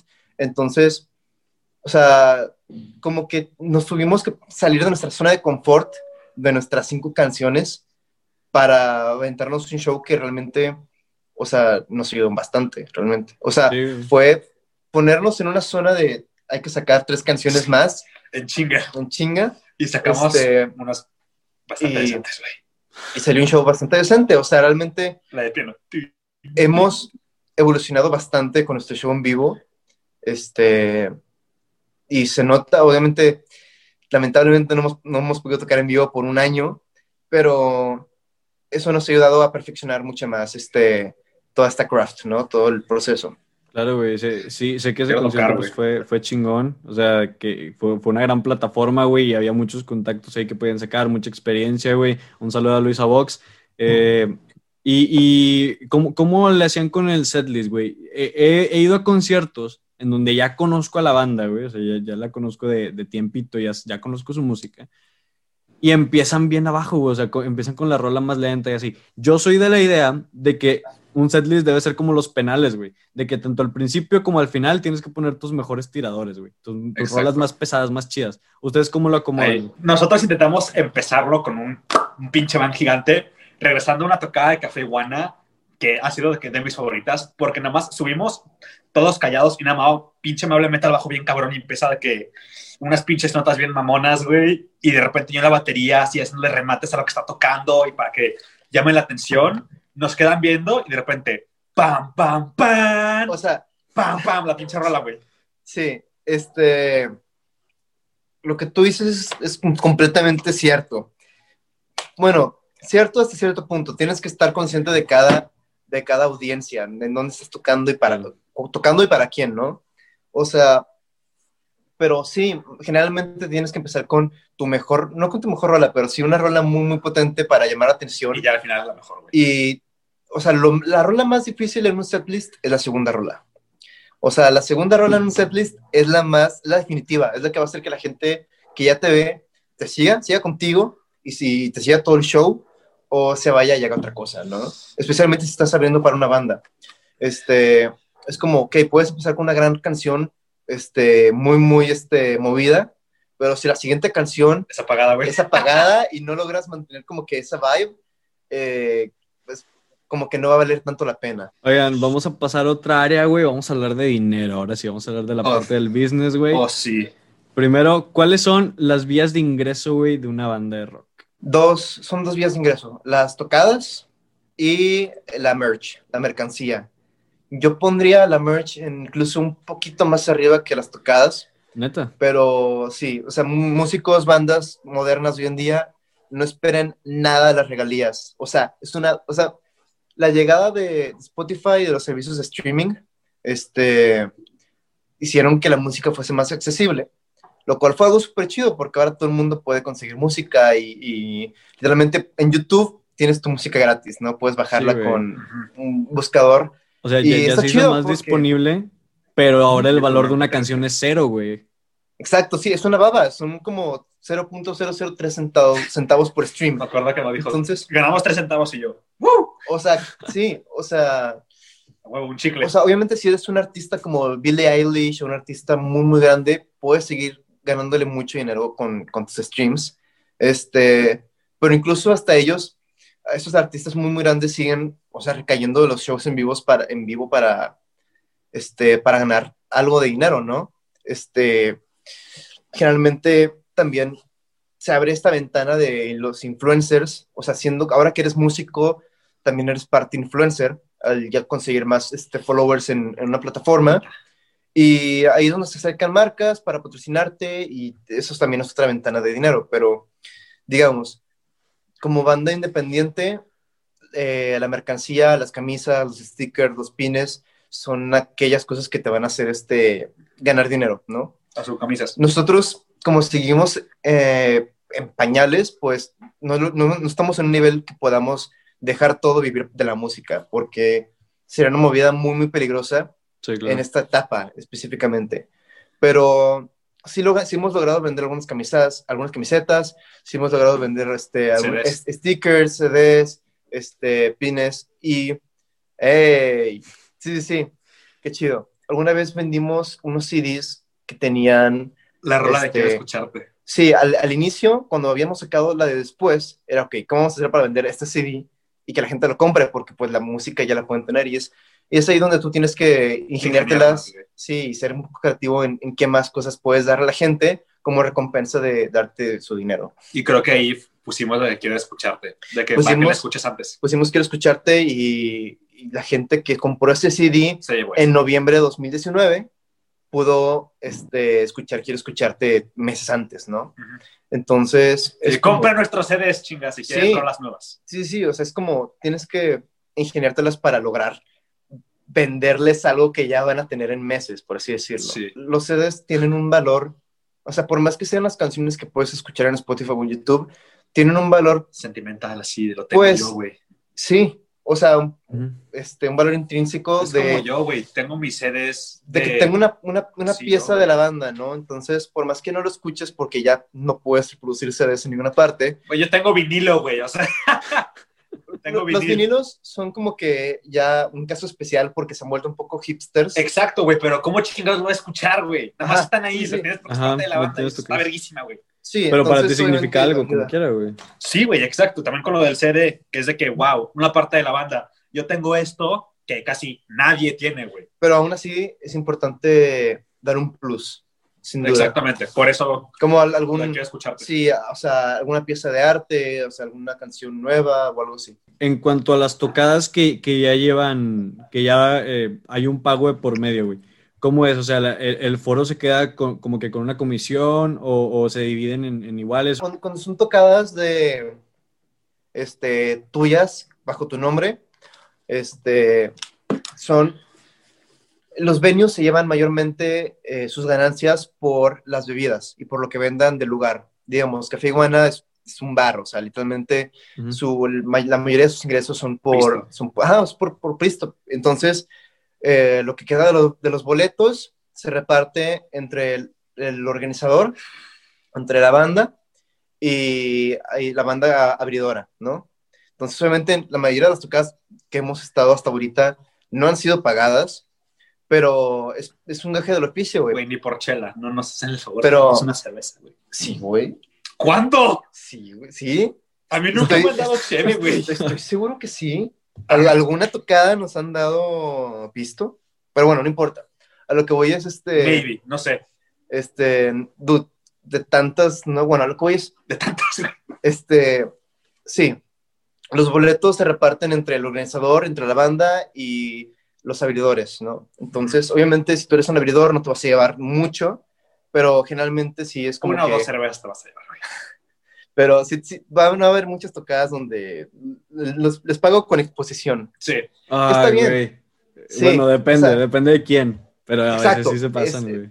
pero no aceptes cualquier tocada con exposición. Güey, es porque- como si Azur te dice, te favores con exposición, güey. Pues no sé, Ajá. pero si te lo dice de que, no sé, Jumbo, pues va, me pedo, güey. Pues Sí, o sea, va, sí, sí, obviamente si te lo dice una banda muy grande, obviamente sí, sí es una buena idea aceptar, Estás pendejo no ir, güey. pero si es un venue que no trae nada de gente o si es una banda que aún está empezando, que te invita, pues o sea, ve, ve qué tienes a tu favor Ujú. y qué sacrificios puedes dar eh, para, o sea, ser parte de eso. Si es mucho que estás dispuesto a pagar, pues adelante, pero si realmente no estás dispuesto a pagar ese precio, eh, mejor no es buena idea. Exacto. Oigan, y ahora pasando a la otra gran fuente de ingreso, güey, que es la merch. ¿Cómo le hacen, güey? ¿Con quién la, con quién la mandan a maquilar? ¿O, o cuánto hacen? ¿Qué, qué costos lleva, güey? ¿Cuánto, cuánto les cuesta? Estos güeyes, pa- para la, para la raza, este, estuvieron, en- me acuerdo mucho en la escuela repartiendo esto, güey, que son unos stickers con el logo de la banda De azul. Que, de Azur, que, que están muy chidos, güey, y que estuvieron por toda la prepa, güey. O sea, en aquel entonces estuvieron en, en todos lados, están pegados en los baños, güey, en las paredes, están por todos lados. Y creo que, o sea, es como una parte, es, es como un merch. eh, en este caso fue gratis, güey, porque los estuviste regalando, me, me regalaste a mí, güey. Y, y fue como una estrategia de, pues igual de, de darse a conocer, ¿no? O sea, siento que fue también Así como, como para distribución. Pero ahora, ya con, con la merch que se vende, güey, ¿cómo le hacen? Donde Este, se pueda. Eh, generalmente soy obviamente en tocadas y con nuestros conocidos y demás, pero este, por ejemplo, hay eventos específicamente para vender merch de bandas, ¿no?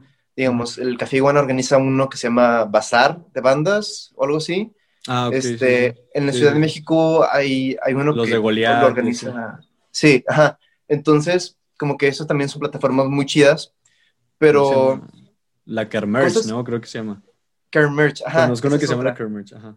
Sí, este, entonces, pero cosas como regalar los stickers son cosas que realmente nos cuestan muy, muy- no nos cuestan nada, pero crean una buena impresión de nosotros y como que logramos expresar un poco más la palabra.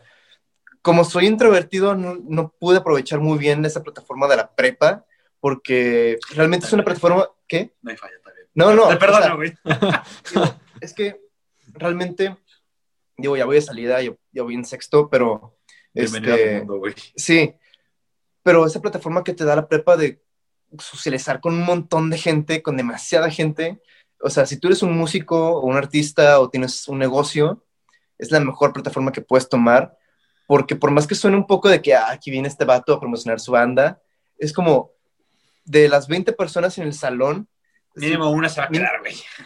O sea, si haces que 10 escuchen tu música, o sea, tú haces las matemáticas y si tienes 6 clases a- al día, 60 te va a ir, sí, te va a ir bien chido, güey, te va súper bien. Güey, me acuerdo que yo justamente hice eso en el chat de mi gene de medicina y nada más uno de mis amigos pone, güey, neta, estás aplicando la de listen to my mixtape y yo, ajá.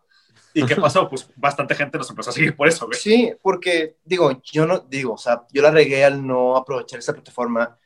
Como consecuencia, es que no la regué por- porque pues realmente soy muy introvertido, o sea, no hubiese sido algo muy natural, pero este, No, güey, sí, es una, sí es una plataforma muy, muy útil, o sea, el poder de la palabra cuando, cuando el cantante de la banda te dice, escúchala, tiene mucho más peso que si te lo dice... el baterista, un- pues no baterista, o sea, me refiero a que eh, un dude random, o sea, Sí, 100%. si un vato ex- externo te dice eso, pues va a tener menos peso que si te lo Es- dice un integrante de la banda. Está cabrón eso porque este, un- en una interview un güey dijo, Slipknot antes para promocionar su primer disco, lo que hacían era marcaban a las casas y le decían, ey, escucha esta madre, güey.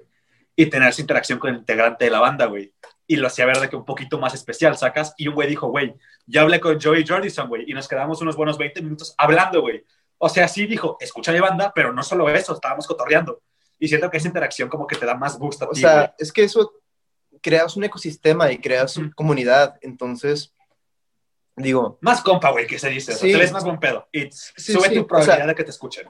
claro, definitivamente, y eso es súper, se aprecia porque eso se transforma, se transforma en un oyente y luego se transforma en un fan y luego ese fan te compra merch y así puedes como que subsistir y seguir como que Y te dándole... comparten en la chingada. dándole esta carrera. Sí, claro. En resumen, Y- sé amigo de todos, güey. Si quieres ser músico, tienes que ser el mejor amigo de todos.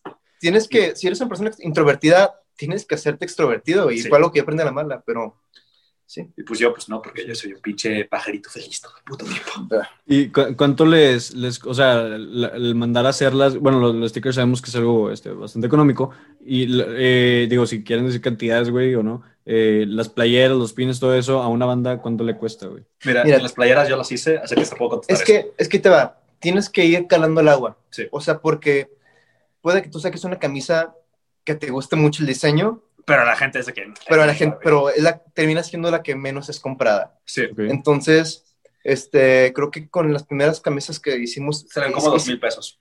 Salió, En hacer como unas sí, 25. pero por ejemplo, cada camisa te cuesta, yo qué sé, güey, hacerla te cuesta como 14 pesos. Sí, exacto. O sea, los 14 que te hacen la camisa sacan un ingreso gigante. 14, 20 pesos te cuesta cada camisa hacerla, entonces la puedes vender por el doble, este, o por un poquito más, y te va a ir súper bien. Pero con el primer tiraje de camisas sacamos, no, lanzamos como, hicimos como 30 o 50, Una de esas. este, y fuimos calando cuántas se vendían, se vendieron, se vendieron como 10, que realmente es poquito, o sea, no, no, no, no se vendieron todas. Pero tenemos más para vender después. eso es una, y otra, logramos tener feedback de que, oye, pues es que la neta el diseño es un poco aburrido, o de que, oye, pues creo que pueden hacerlo un poco mejor, o de que creo que la tela, o lo que tú quieras. Sí. Entonces, es, es y digo, igual con la canción de después, ¿no? La sacamos y calamos el agua y que, ok, ¿qué estilo podemos tomar ahora? Y irnos como que con un pie a la vez, ¿no? Sí, exactamente. Igual, entre más camisas o, o prendas vayas a hacer, te cuesta menos eh, en lo individual, ¿no? Sí, claro. Pero también Sí, pues, sí, hay entonces- que estar al tiro, o sea, de, de que no vayas a mandar a hacer más de las que, de los fans que tienes, güey. O sea, sí, no vas a por 100 si no te escuchan ni 100 personas, güey. la importancia de la merch es que es como es como la gente va a percibirte en, o sea, en otras personas. O sea, si tú ves a una persona en la calle con una camisa de Nirvana, es como, Cool. es súper- o sea, es cool y tienes a Nirvana en la cabeza desde ese momento. Ujú. Pero es la importancia de la merch, es como, cómo haces que sigas presente en las demás personas, ¿no? Exacto. Entonces, digamos, los stickers que dimos en la prepa fueron puestos en laptops, fueron puestos en, en mochilas, fueron En puestos libretas, en... en... Sí, Sí, mucha gente en las traía, libretas. güey. Ajá, entonces cada vez que tú veías una, una laptop con, La Orbe. este, con, esa, ajá, con, esa, con ese logo, pues es como que ibas a tener en mente este, ese proyecto, ¿no? O esa imagen. Entonces se puede reducir a eso y se puede reducir a que es la mayor fuente de ingresos. Entonces tienes que estar al tiro con, con lo que la gente dice acerca de tu merch. La opinión, güey, ver que, que sí les esté gustando, güey. Porque sí, lo, lo que es muy cierto, güey, a ti te puede encantar, pero pues no es para ti. O sea, no es solamente para Sí, ti, güey. exacto. Va a tener otro propósito, güey. Y re- regreso otra vez a lo de vender tu producto, güey. Y lo de la música y la imagen y todo ese rollo. Tienes, sí, tiene que te gustarte a ti, pero más que nada tiene que gustar al güey que se quieres vender. Exacto. Exacto. O sea, el tipo que te lo va a comprar Convéncelo, güey. es, es el que tiene, pues es que los compradores no son tantos, o sea, no es como que puedas vender algo y la gente lo va a comprar. Tienes que vender algo que la gente quiera, este, y Y vaya- hacerlos y- pensar que y- lo quieren, güey. pero más que eso, hacer lo que vayan a utilizar, porque es merch, o sea, es una camisa, entonces, ¿cómo vas a hacer que la gente la utilice? Sí, sí. Es- eso es chingón, algo, Una cosa así. eso es algo muy, muy cabrón. Mira, es más, déjate enseño unas, güey. Mucho, mucho más tarde. Este podcast es interactivo, raza. Aquí hacemos Sí así es. las cosas, güey. Mira, por ejemplo, yo en su tiempo, güey, hubo un tiempo que era súper fan de Justin Bieber, güey. Y me Neta. compré esta merch, güey. Ah, esa merch está bien chida, güey. Me compré esta, que ni siquiera es original, güey. O sea, ni siquiera fui al concierto de aquí a Monterrey, güey. Pero me la compré, ¿sabes? O sea, eh, aquí está, güey. Me compré también esta, güey. Y el caso es que últimamente he visto una evolución muy chida en la merch, güey. Porque yo creo que una buena merch es una que te pondrías un día normal, güey. O sea, no sol- que no se vea como un anuncio publicitario del, del concierto, güey, sino que sea realmente una prenda que, que, que sea del gusto de la gente, güey, que la puedo usar un día normal y, y que se siga viendo bien, que se siga viendo estética, güey. Justamente, este, no es relacionado a la música, pero hay un youtuber que se llama Elvis the Alien y el güey tiene la mejor marca de ropa de internet porque no es, mira mi canal, es de que diseños que él hace que sí se relacionan a su canal, pero no es de que publicidad del canal, es un diseño chingón. Y es lo que Azur intentó con su, camisa, con su O primera sea- camisa, que es sí, tiene el logo, pero no es checa mi banda, es de que algo sutil que puedas usar del día al día. Es que es una línea muy fina porque tú puedes hacer tu marca de ropa, básicamente, bajo el nombre de la banda, este, y hacer una camisa muy, muy chida y muy visualmente estética, pero, y, y sin promocionar la banda, nomás es como para ganarte tu dinero y Sí. hacer que a la gente le guste el diseño. Pero Dead re- lo, lo- lo mejor sería, o sea, el mejor balance es como, sí, está muy visualmente atractiva como para ponerte un día normal, pero también promociona y tiene el nombre del artista o la banda. Exactamente. Exacto. Y es, es por eso que con la merch y cuando se trata de dinero es como que tienes que calar más los aguas o ser más cuidadoso y estar más atento a lo que la gente piensa, porque al final de cuentas es lo que la gente va a usar, ¿no? Que, que se sienta bien, que se sienta cómoda y que se vea chida, güey. Empoderarlas de que se sienta, que, que la Sí, persona se bien gente, usándote, güey. Si puedes hacer que eso este, funcione y al mismo tiempo hacer que tu marca se vea bien, pues estás a toda, estás en el Sí, güey, que, que creo que es algo que, que hay incluso, que, que al contrario de la merch que ha ido mejorando, güey, ha ido bajando como, por ejemplo, en los equipos de fútbol, güey, que veías antes equipos como las Chivas, güey, que tenían uniformes súper pulcros, güey, súper chidos, que la gente, güey, la, la playera de Chivas creo que fue la primera o la segunda más comprada de, de Latinoamérica y por el 2017, El Chivo 2018, Colas. güey.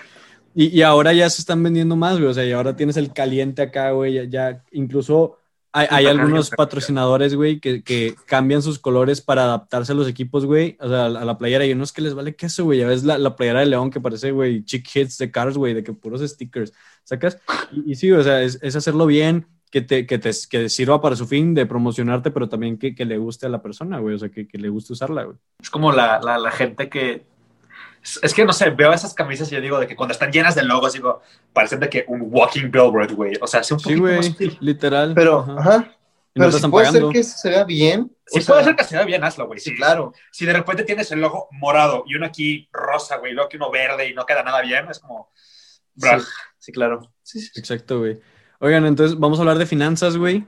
De, de gasto versus inversión, güey. Una banda de rock que va emergiendo, güey, que va surgiendo. ¿Qué gastos tiene? ¿En qué invierte su dinero, güey? ¿Cómo, ¿Cómo utilizan? ¿En qué destinan el dinero y en qué se va? cada banda lo juega diferente, o sea, como que puedes enfocarte mucho en mejorar tu equipo musical para sonar súper bien vivo, de que comprarte los mejores este, instrumentos, comprarte los mejores pedales y lo que quieras. Lo mejor tarola, güey. Y es una muy buena inversión, pero digamos, también tienes que tener la inversión de, De internet, oye, de hay, hay publicidad. que, hay que hacer un video musical, oye, hay que pagar el estudio, oye, hay que, este, digamos, hacer una sesión de fotos, este, y como que los viajes también es un tema que tienes que tener en cuenta de, de realmente este viaje vale la pena hahacerlo, se me Es va a retornar. cuando estás empezando la banda, todo el dinero que ganes no es para ti, es para la banda.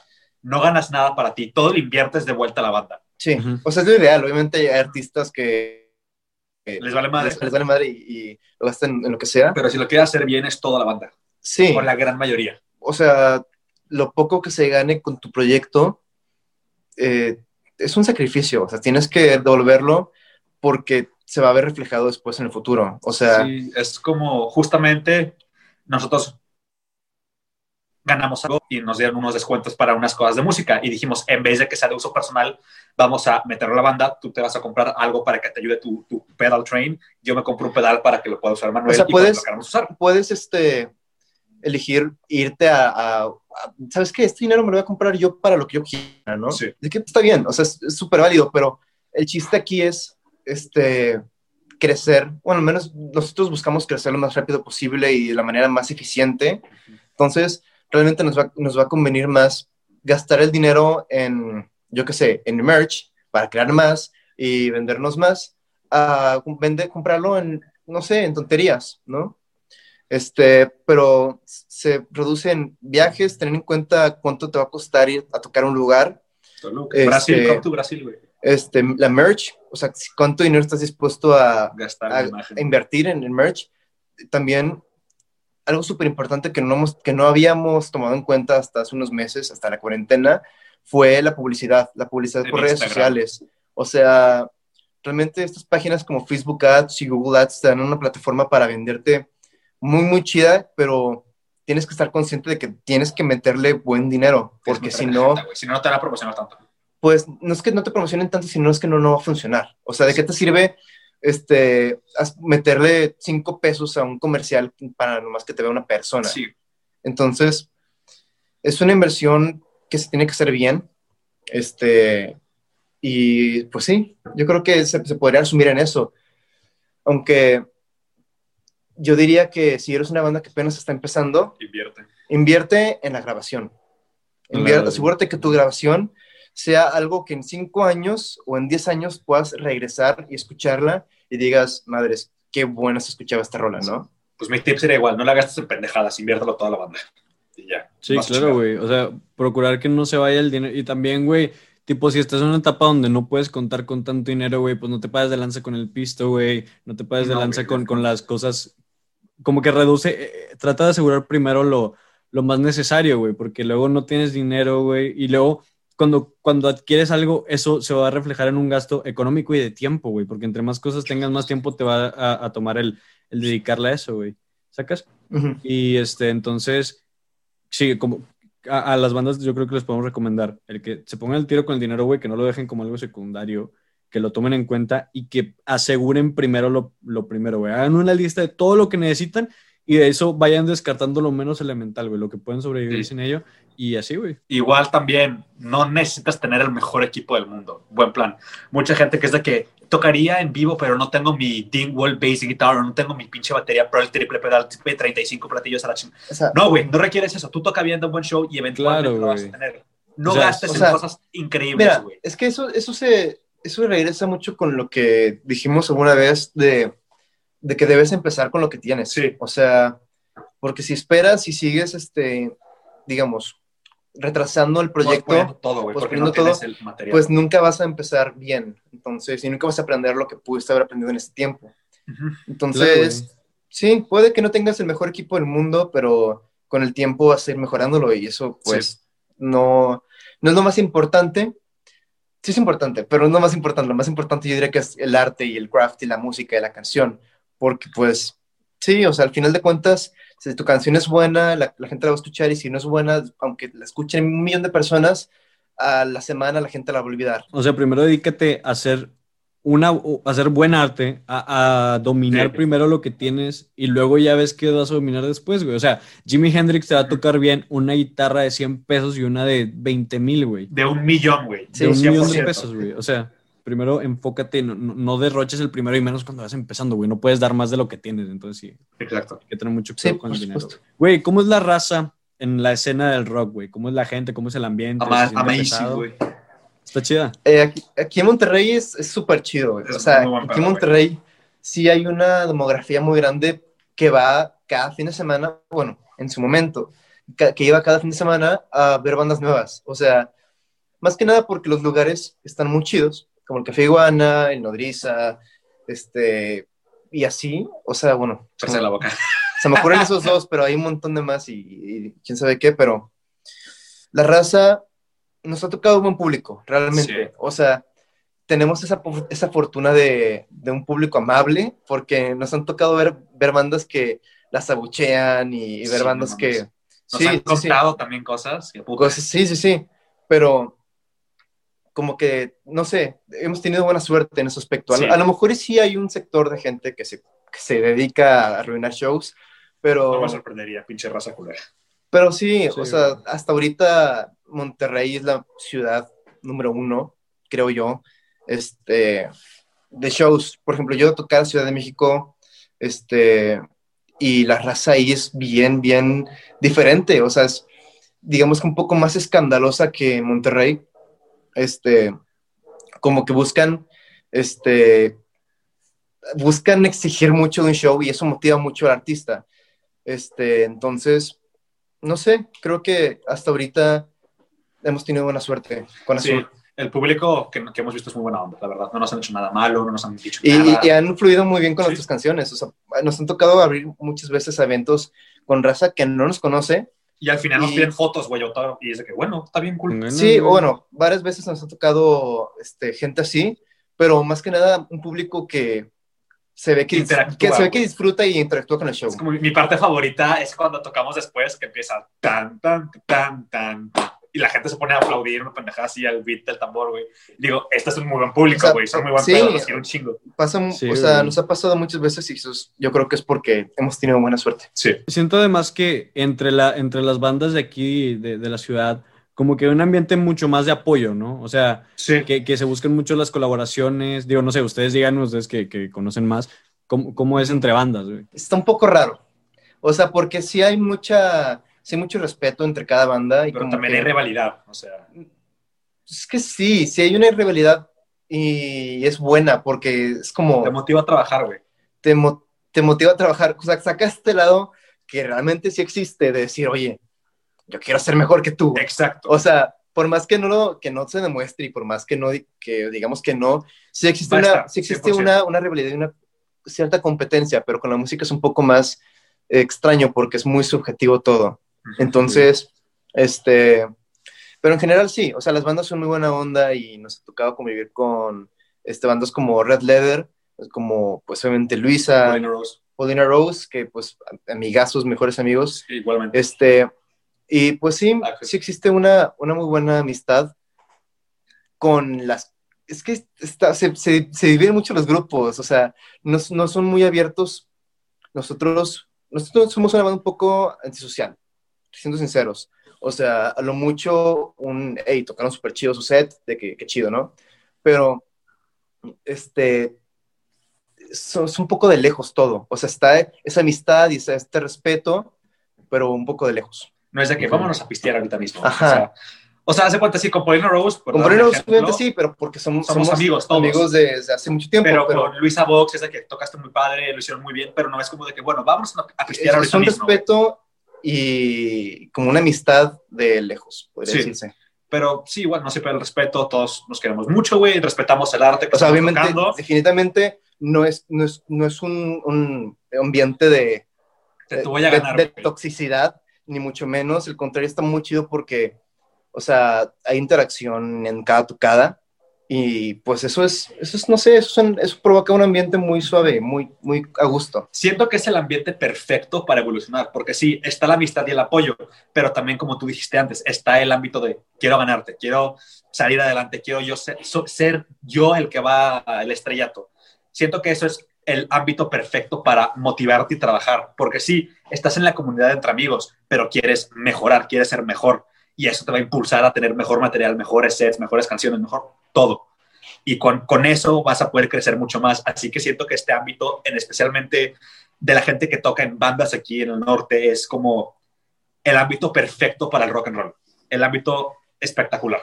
Sí, güey, o sea, está muy bien y aparte vienen nuevas generaciones, güey, o sea, hay mucho que se puede todavía explorar y, y creo que al- alguna vez escuché a Oscar Burgos, güey, que, bueno, lo decía en el ámbito de la comedia, que a mí me encanta el stand-up, güey, la comedia y todo, eh, y decía, a huevo, que decía que eh, entre, la, entre la, los comediantes, y, y lo decía también este Poncho Nigris, güey, que entre los influencers, que hay como este tema de pasarle seguidores o gente al otro, güey, o sea, que tienes miedo que si ayudas a alguien más, esa persona te va a rebasar y te va a dejar abajo y así, güey. Pero lo que decía Oscar Burgos es que hay que ser más como los argentinos, güey. Por ejemplo, en el tema de fútbol, güey, de que a, a un argentino le preguntas de que, güey, ¿qué opinas de Diego Maradona, güey? De que no, pues es que Diego, boludo. Y, es- y todos te van a decir así de que, güey, pues era un crack, güey. Y aquí le preguntas de que, eh, güey, ¿qué onda con Hugo Sánchez, güey? Ah, no, pinche gordo, güey, pinche Sí. traidor, güey, es un culero y así, ¿sabes? Y, y, y como que ese, ese apoyo, además de subir a todos, de apoyar a todos, genera una competencia, güey. Y, y Sí. mi papá ha dicho que, que la competencia es buena en cualquier ámbito, güey. ¿Sabes? Como que les, le- les obliga a todos a sacar, a ser mejores, güey, a superarse a sí, Sí. mismos. Definitivamente, o sea, y es, o sea, te digo, no, no, no- obviamente no está como, como esa rivalidad de fútbol donde hablamos mal entre bandas ni nada, pero, Pero sí hay una rivalidad de quiero ganar. pero no, no es que, sí, o sea, es que si le ponemos como quiero ganar suena un poco este, duro, ¿no? Pero más bien verlo de la manera de, de, o sea, quiero, rebasarte, güey. no, es que no es una carrera, güey, es, No, es o que sea, no sé cómo- rebasarte en, es que- en escuchas, güey, por así decirlo. Pero güey. es que ese es, es el problema, güey. No es, no es como, no es como, ah, yo quiero quitarte tus seguidores, ni, ni mucho menos. Es más como, o sea, admiro tu show y tú tienes algo que yo no tengo. No sé, o sea, digamos, no manches, o sea, tocaron mucho mejor que nosotros, aunque no sea cierto, si nosotros vemos de que tocaron súper bien, oye, nosotros hay que hacer eso, hay que hacerlo mejor. O sea, es como, por una razón ellos tienen este, esos fans, por una razón suenan tan bien. Entonces como que te empuja a ti mismo a decir, ¿sabes qué? Yo puedo sonar bien, yo puedo sonar mejor incluso. Y, y no sé, te, te empuja a hacer cosas mucho, mucho A mí me mejores pasa mucho a eso. trabajar. A mí me pasa mucho eso con Rose, güey. Buen plan. Es de que quiero hacer lo que ellos están. Quiero, no la música que ellos hacen, porque no es mi super hit, pero lo hacen súper bien. Digo, quiero, quiero tener lo que ellos hacen fuera de música. Ese tipo de marketing, ese tipo de interacción. Quiero eso o mejor.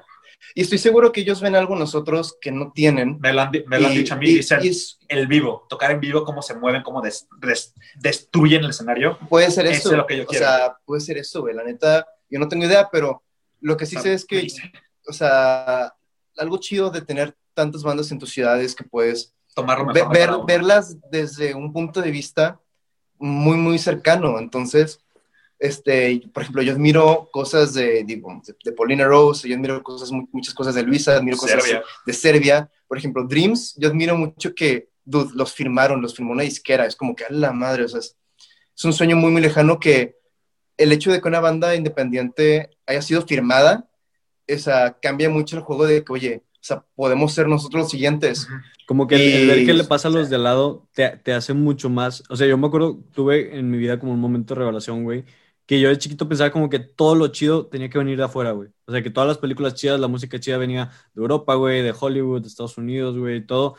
Y este, pero luego cuando fui como que consciente de que, güey, hay bandas bien chidas que han salido de aquí, güey, que han sido un éxito nacional y continental, güey. Como que el ver que estuvieron en las mismas calles que tú, güey, que fueron a las mismas escuelas que ves en la calle, güey. O sea, como que lo sientes mucho más real, ¿no? O sea, lo sientes mucho más posible. Sí, claro.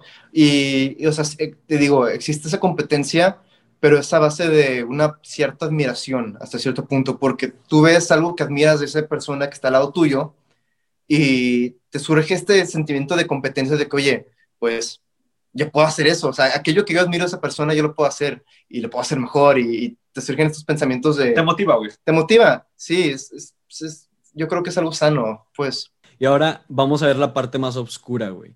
Cuando alguien quiere, o sea, ¿qué, es lo peor de, este mundo del rock, güey? Cuando alguien quiere entrar, una banda, una banda emergente, güey, se va a unir a esta, digamos, escena del rock, güey, ¿qué es con lo que más tiene que tener cuidado, güey? ¿Que, que lo quieran transear o, o, o qué es con lo que se tiene que cuidar más? Eh, Eh, hay que tener mucho cuidado con organizadores mañosos, organizadores que dicen, este, no hay paga, pero pues ahí, este, con la, con la, ¿cómo se llama? Con, Exposure, con la exposure, este, pues es suficiente, ¿no? Y luego resulta que termina el evento y ves cómo le dan dinero al organizador, ¿no? Es que, ah, a ver, Mm. Sabato, habías dicho que no había paga y resulta que te quedaste, que te clavaste la lana, ¿no? Entonces, eso es súper importante tener en mente de que, ver, con quién estoy trabajando Ujú. y de que, qué es lo que está pasando, ¿no? Es mucho de confianza, güey, la verdad, la música. Tienes que tener una confianza y respeto mutuo. Porque sí, cuando se clavan toda la lana y te dicen que no hay lana, es como, güey, O sea, qué mal pedo. sí, pero es más que confianza, yo diría que es, o sea, es tener los pies en la tierra de que, oye, a ver, hay gente que, o sea, la neta no le importa tu música y nomás quiere quedarse con, Sí. con la lana. Y hablando, como- yo diría, hablando de un tema más real, yo, no tanto de dinero, es si van a tocar, tengan cuidado donde van a tocar.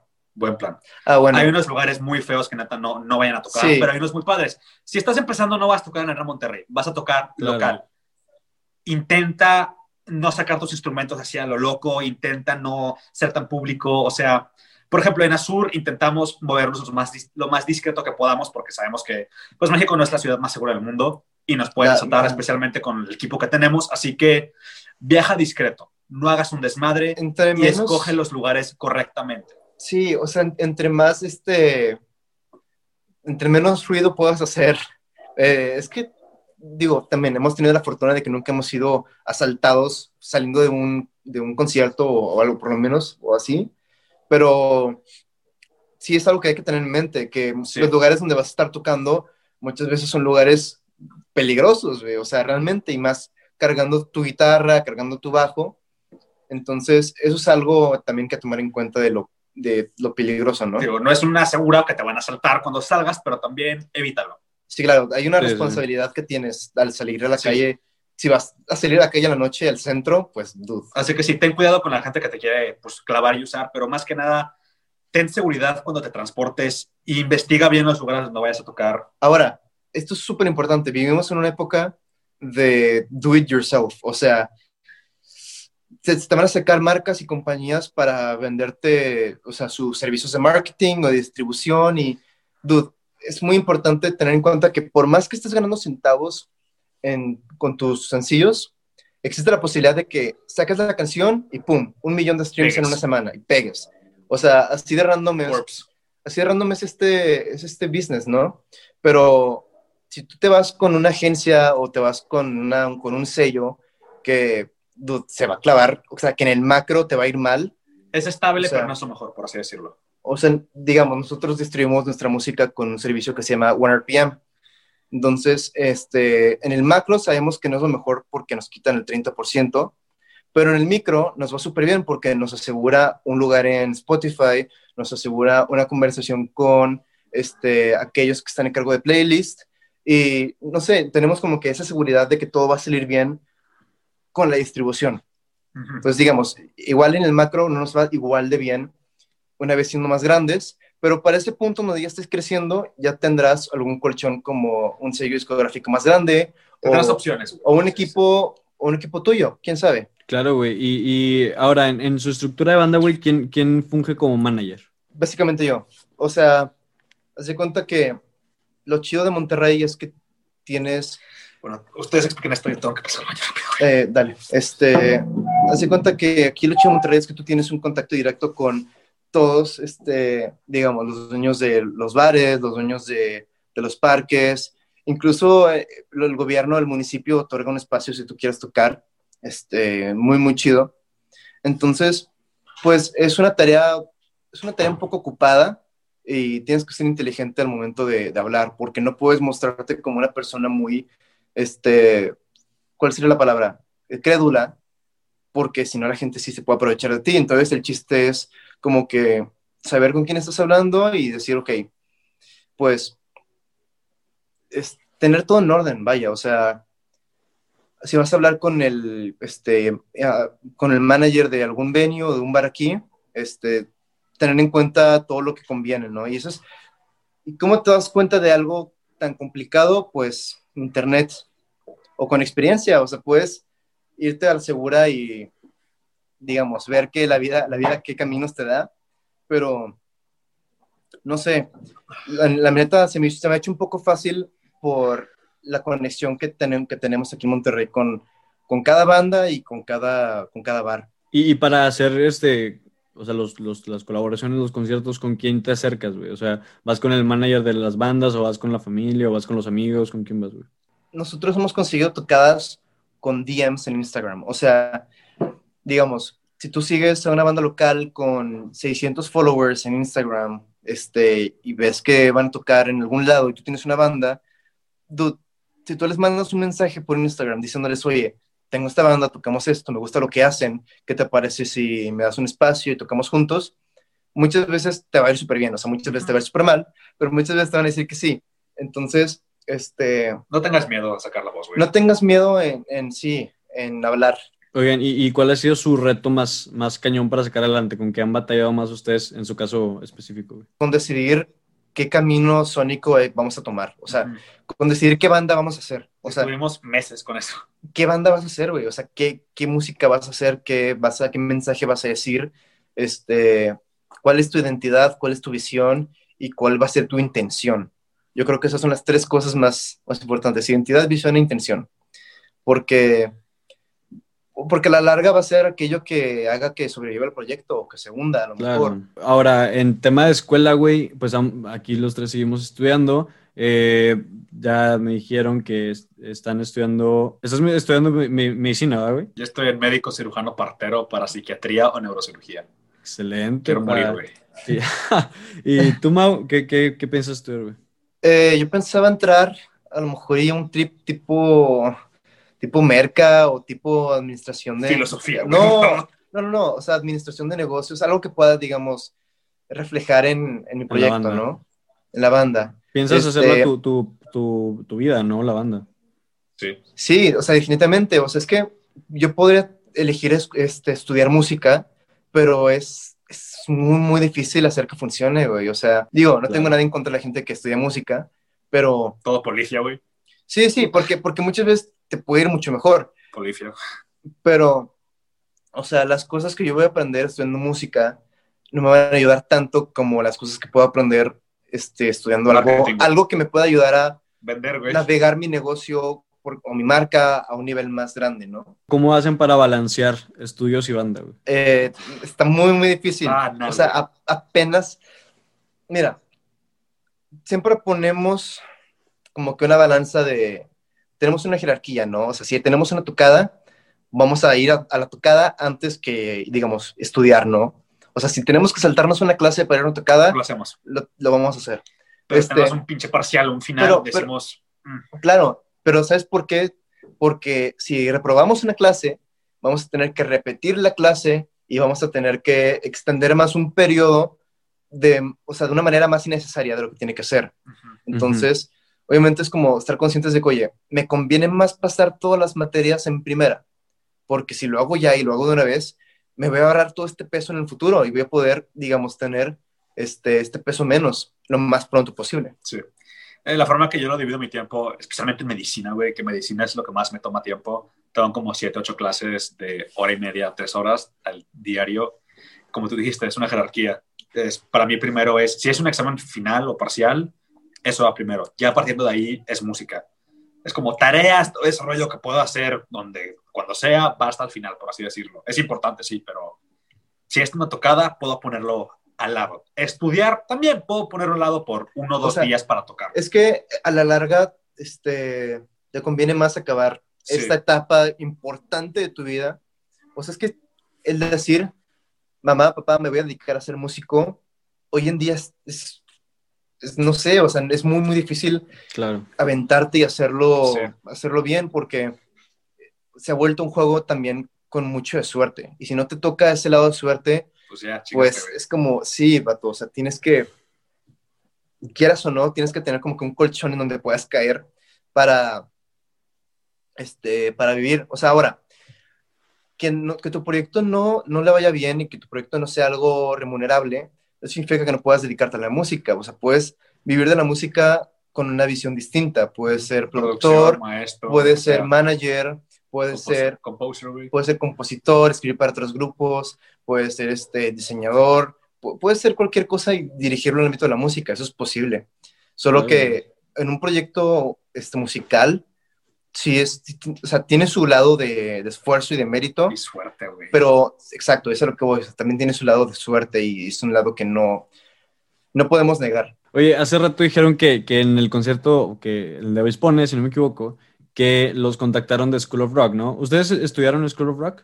Sí, Sí. o sea, los dos, este, dicho bien, nos conocimos. Me conocí este guapo. Este, nos conocimos en School of Rock y, este, bueno, esta tocada de Bispones la consiguió tu mamá, ¿no? Sí, Bueno, mamá. este, y pues ahí también tocó School of Rock, también tocó la, la, la House Band, que es Ah, como que el grupo representativo de School of Rock. Yo estuve en esa generación de House Band Güey.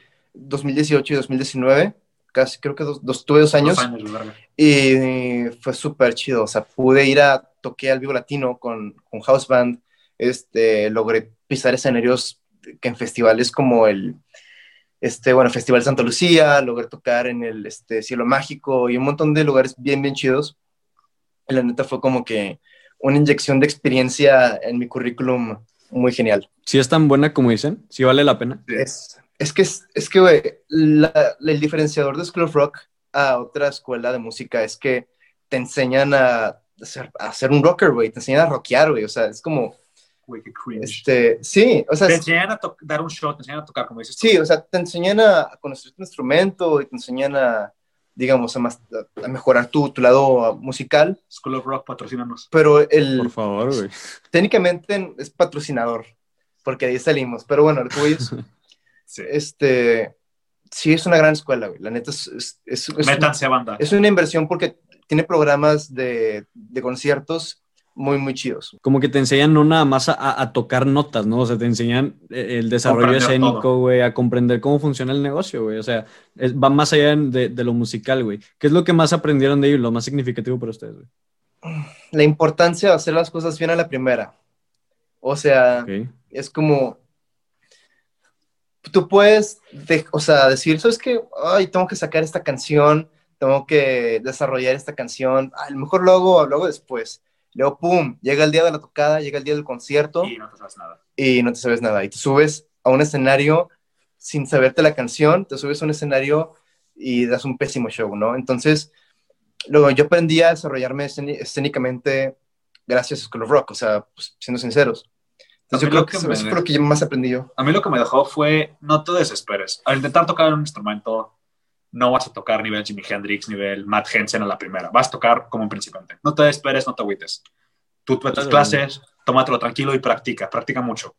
No vas a hacerlo increíble la primera, como dice Mau. Hazlo, pero hazlo bien. practícalo y practícalo bien. No te va a ser Sí. increíble, tú nada más date y eventualmente vas a llegar a un nivel como, no sé, un Sí, a- al nivel, al nivel deseado, porque, o sea, incluso muchas veces no, no quieres tocar más que canciones de Nirvana o canciones de Blink, y es es súper válido, o sea, si no quieres, eh, digamos, ser un músico virtuoso, Quédate ahí. o sea, ¿Quién te quédate ahí. forzando a mover? Exacto. Pero, digo, nunca está de más tener comprensión teórica Sí. de música, o sea, nunca está de más. Oye, Mau, tú me decías que cu- cuando nos estábamos poniendo de acuerdo para esto, güey, que tu familia tiene un, un estudio, güey.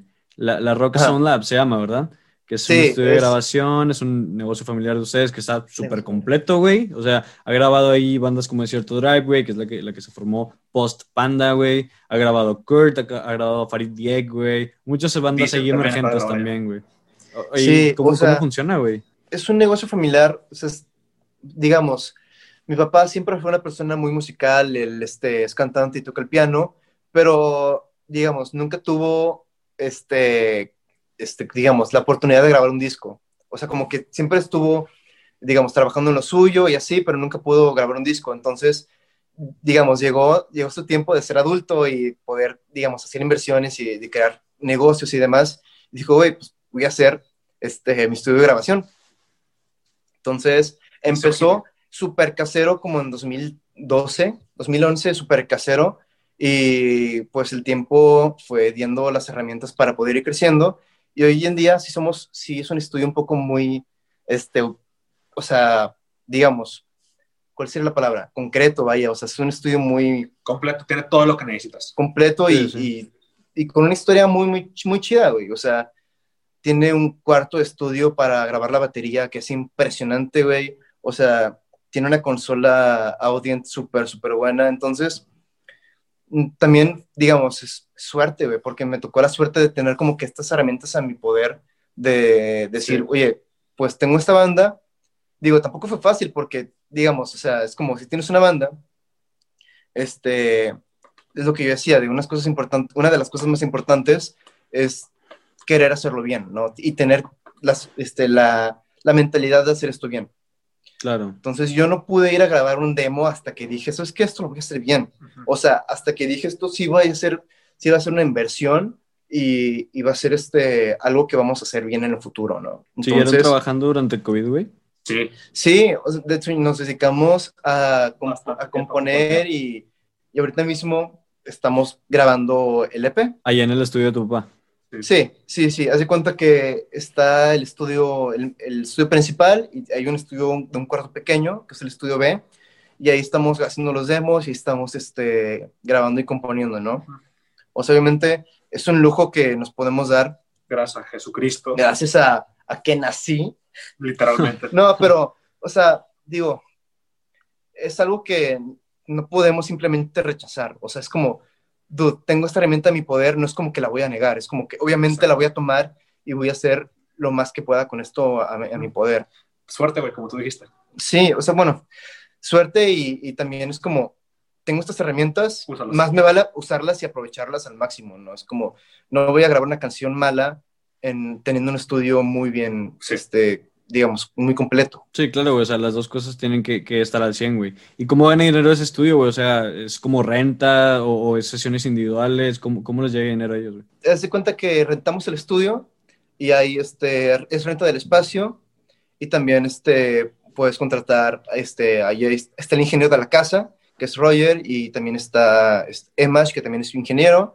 Este, entonces nos llega, este, digamos, nos llega el- las ganancias por renta, por renta de, de artistas, es. por este, mezcla, que es el proceso donde toman la canción y refinan las partes, este, es la postproducción, Y luego un máster al final de todo.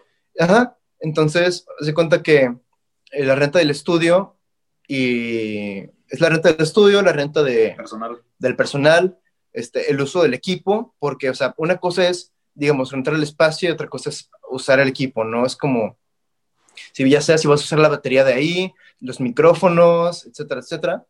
Entonces, sí, básicamente es, es, es muy simple, o sea, es, Tú un- paga, güey. y ya. es, es una, sí, o sea, esto es una llamada y digamos, agendamos tu, tu lugar. Con madre, güey. Oye, qué chido que, les tocó, güey. O sea, tener la banda, güey, y, que les tocó tener acceso a todo eso, güey. Como dices, qué suerte, güey, y qué chingón, güey. Oigan, pues muchas gracias por venir, güey. La neta estuvo bien chingón. O sea, estuvo, se, me hace que es el, episodio más largo, güey, o, uno de los más largos, está ahí en duda, güey.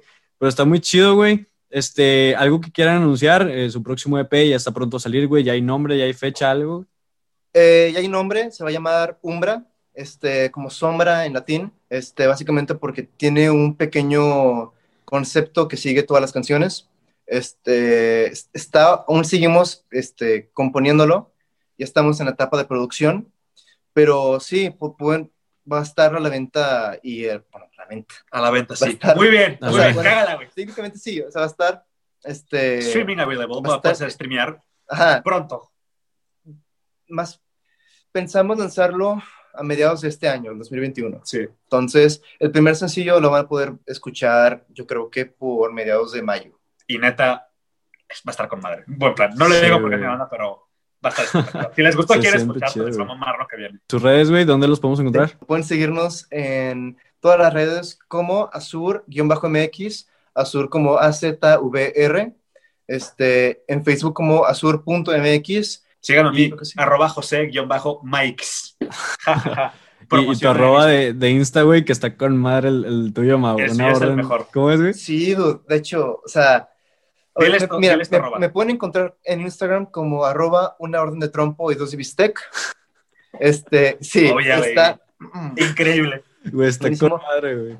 he tenido el duelo de cambiarlo. No lo hagas. he tenido el duelo de cambiarlo No lo po- hagas. por, este la porque no es tan óptimo, o sea, es, No, más, claro, es, más fácil, es más fácil decir como que mi nombre y así, pero Arroba Mau. No, arroba una donde trompo y dos de bistec. Es Sí. Jesucristo, güey. Déjalo. Es que está muy favor, chido. no sé, es que sí, güey, o sea, como Billie Eilish, güey, que antes se llamaba de que arroba where are the avocados, güey. ajá, Y luego de que, pues, por la fama y por todo, pues lo tuvo que cambiar a Billie Eilish, güey. Pero está, está chingón, güey, está chistoso. El mío yo también pensaba en cambiarlo, pero pues no sé si, si convenga o qué pedo, güey. No lo es- cambien, güey. tiene muchos pros, pero también tiene sus respectivos cons, ¿no? Entonces, Sí, Mira, claro. Es güey. que lo pones ahí, es como, es un toque de tu personalidad, güey.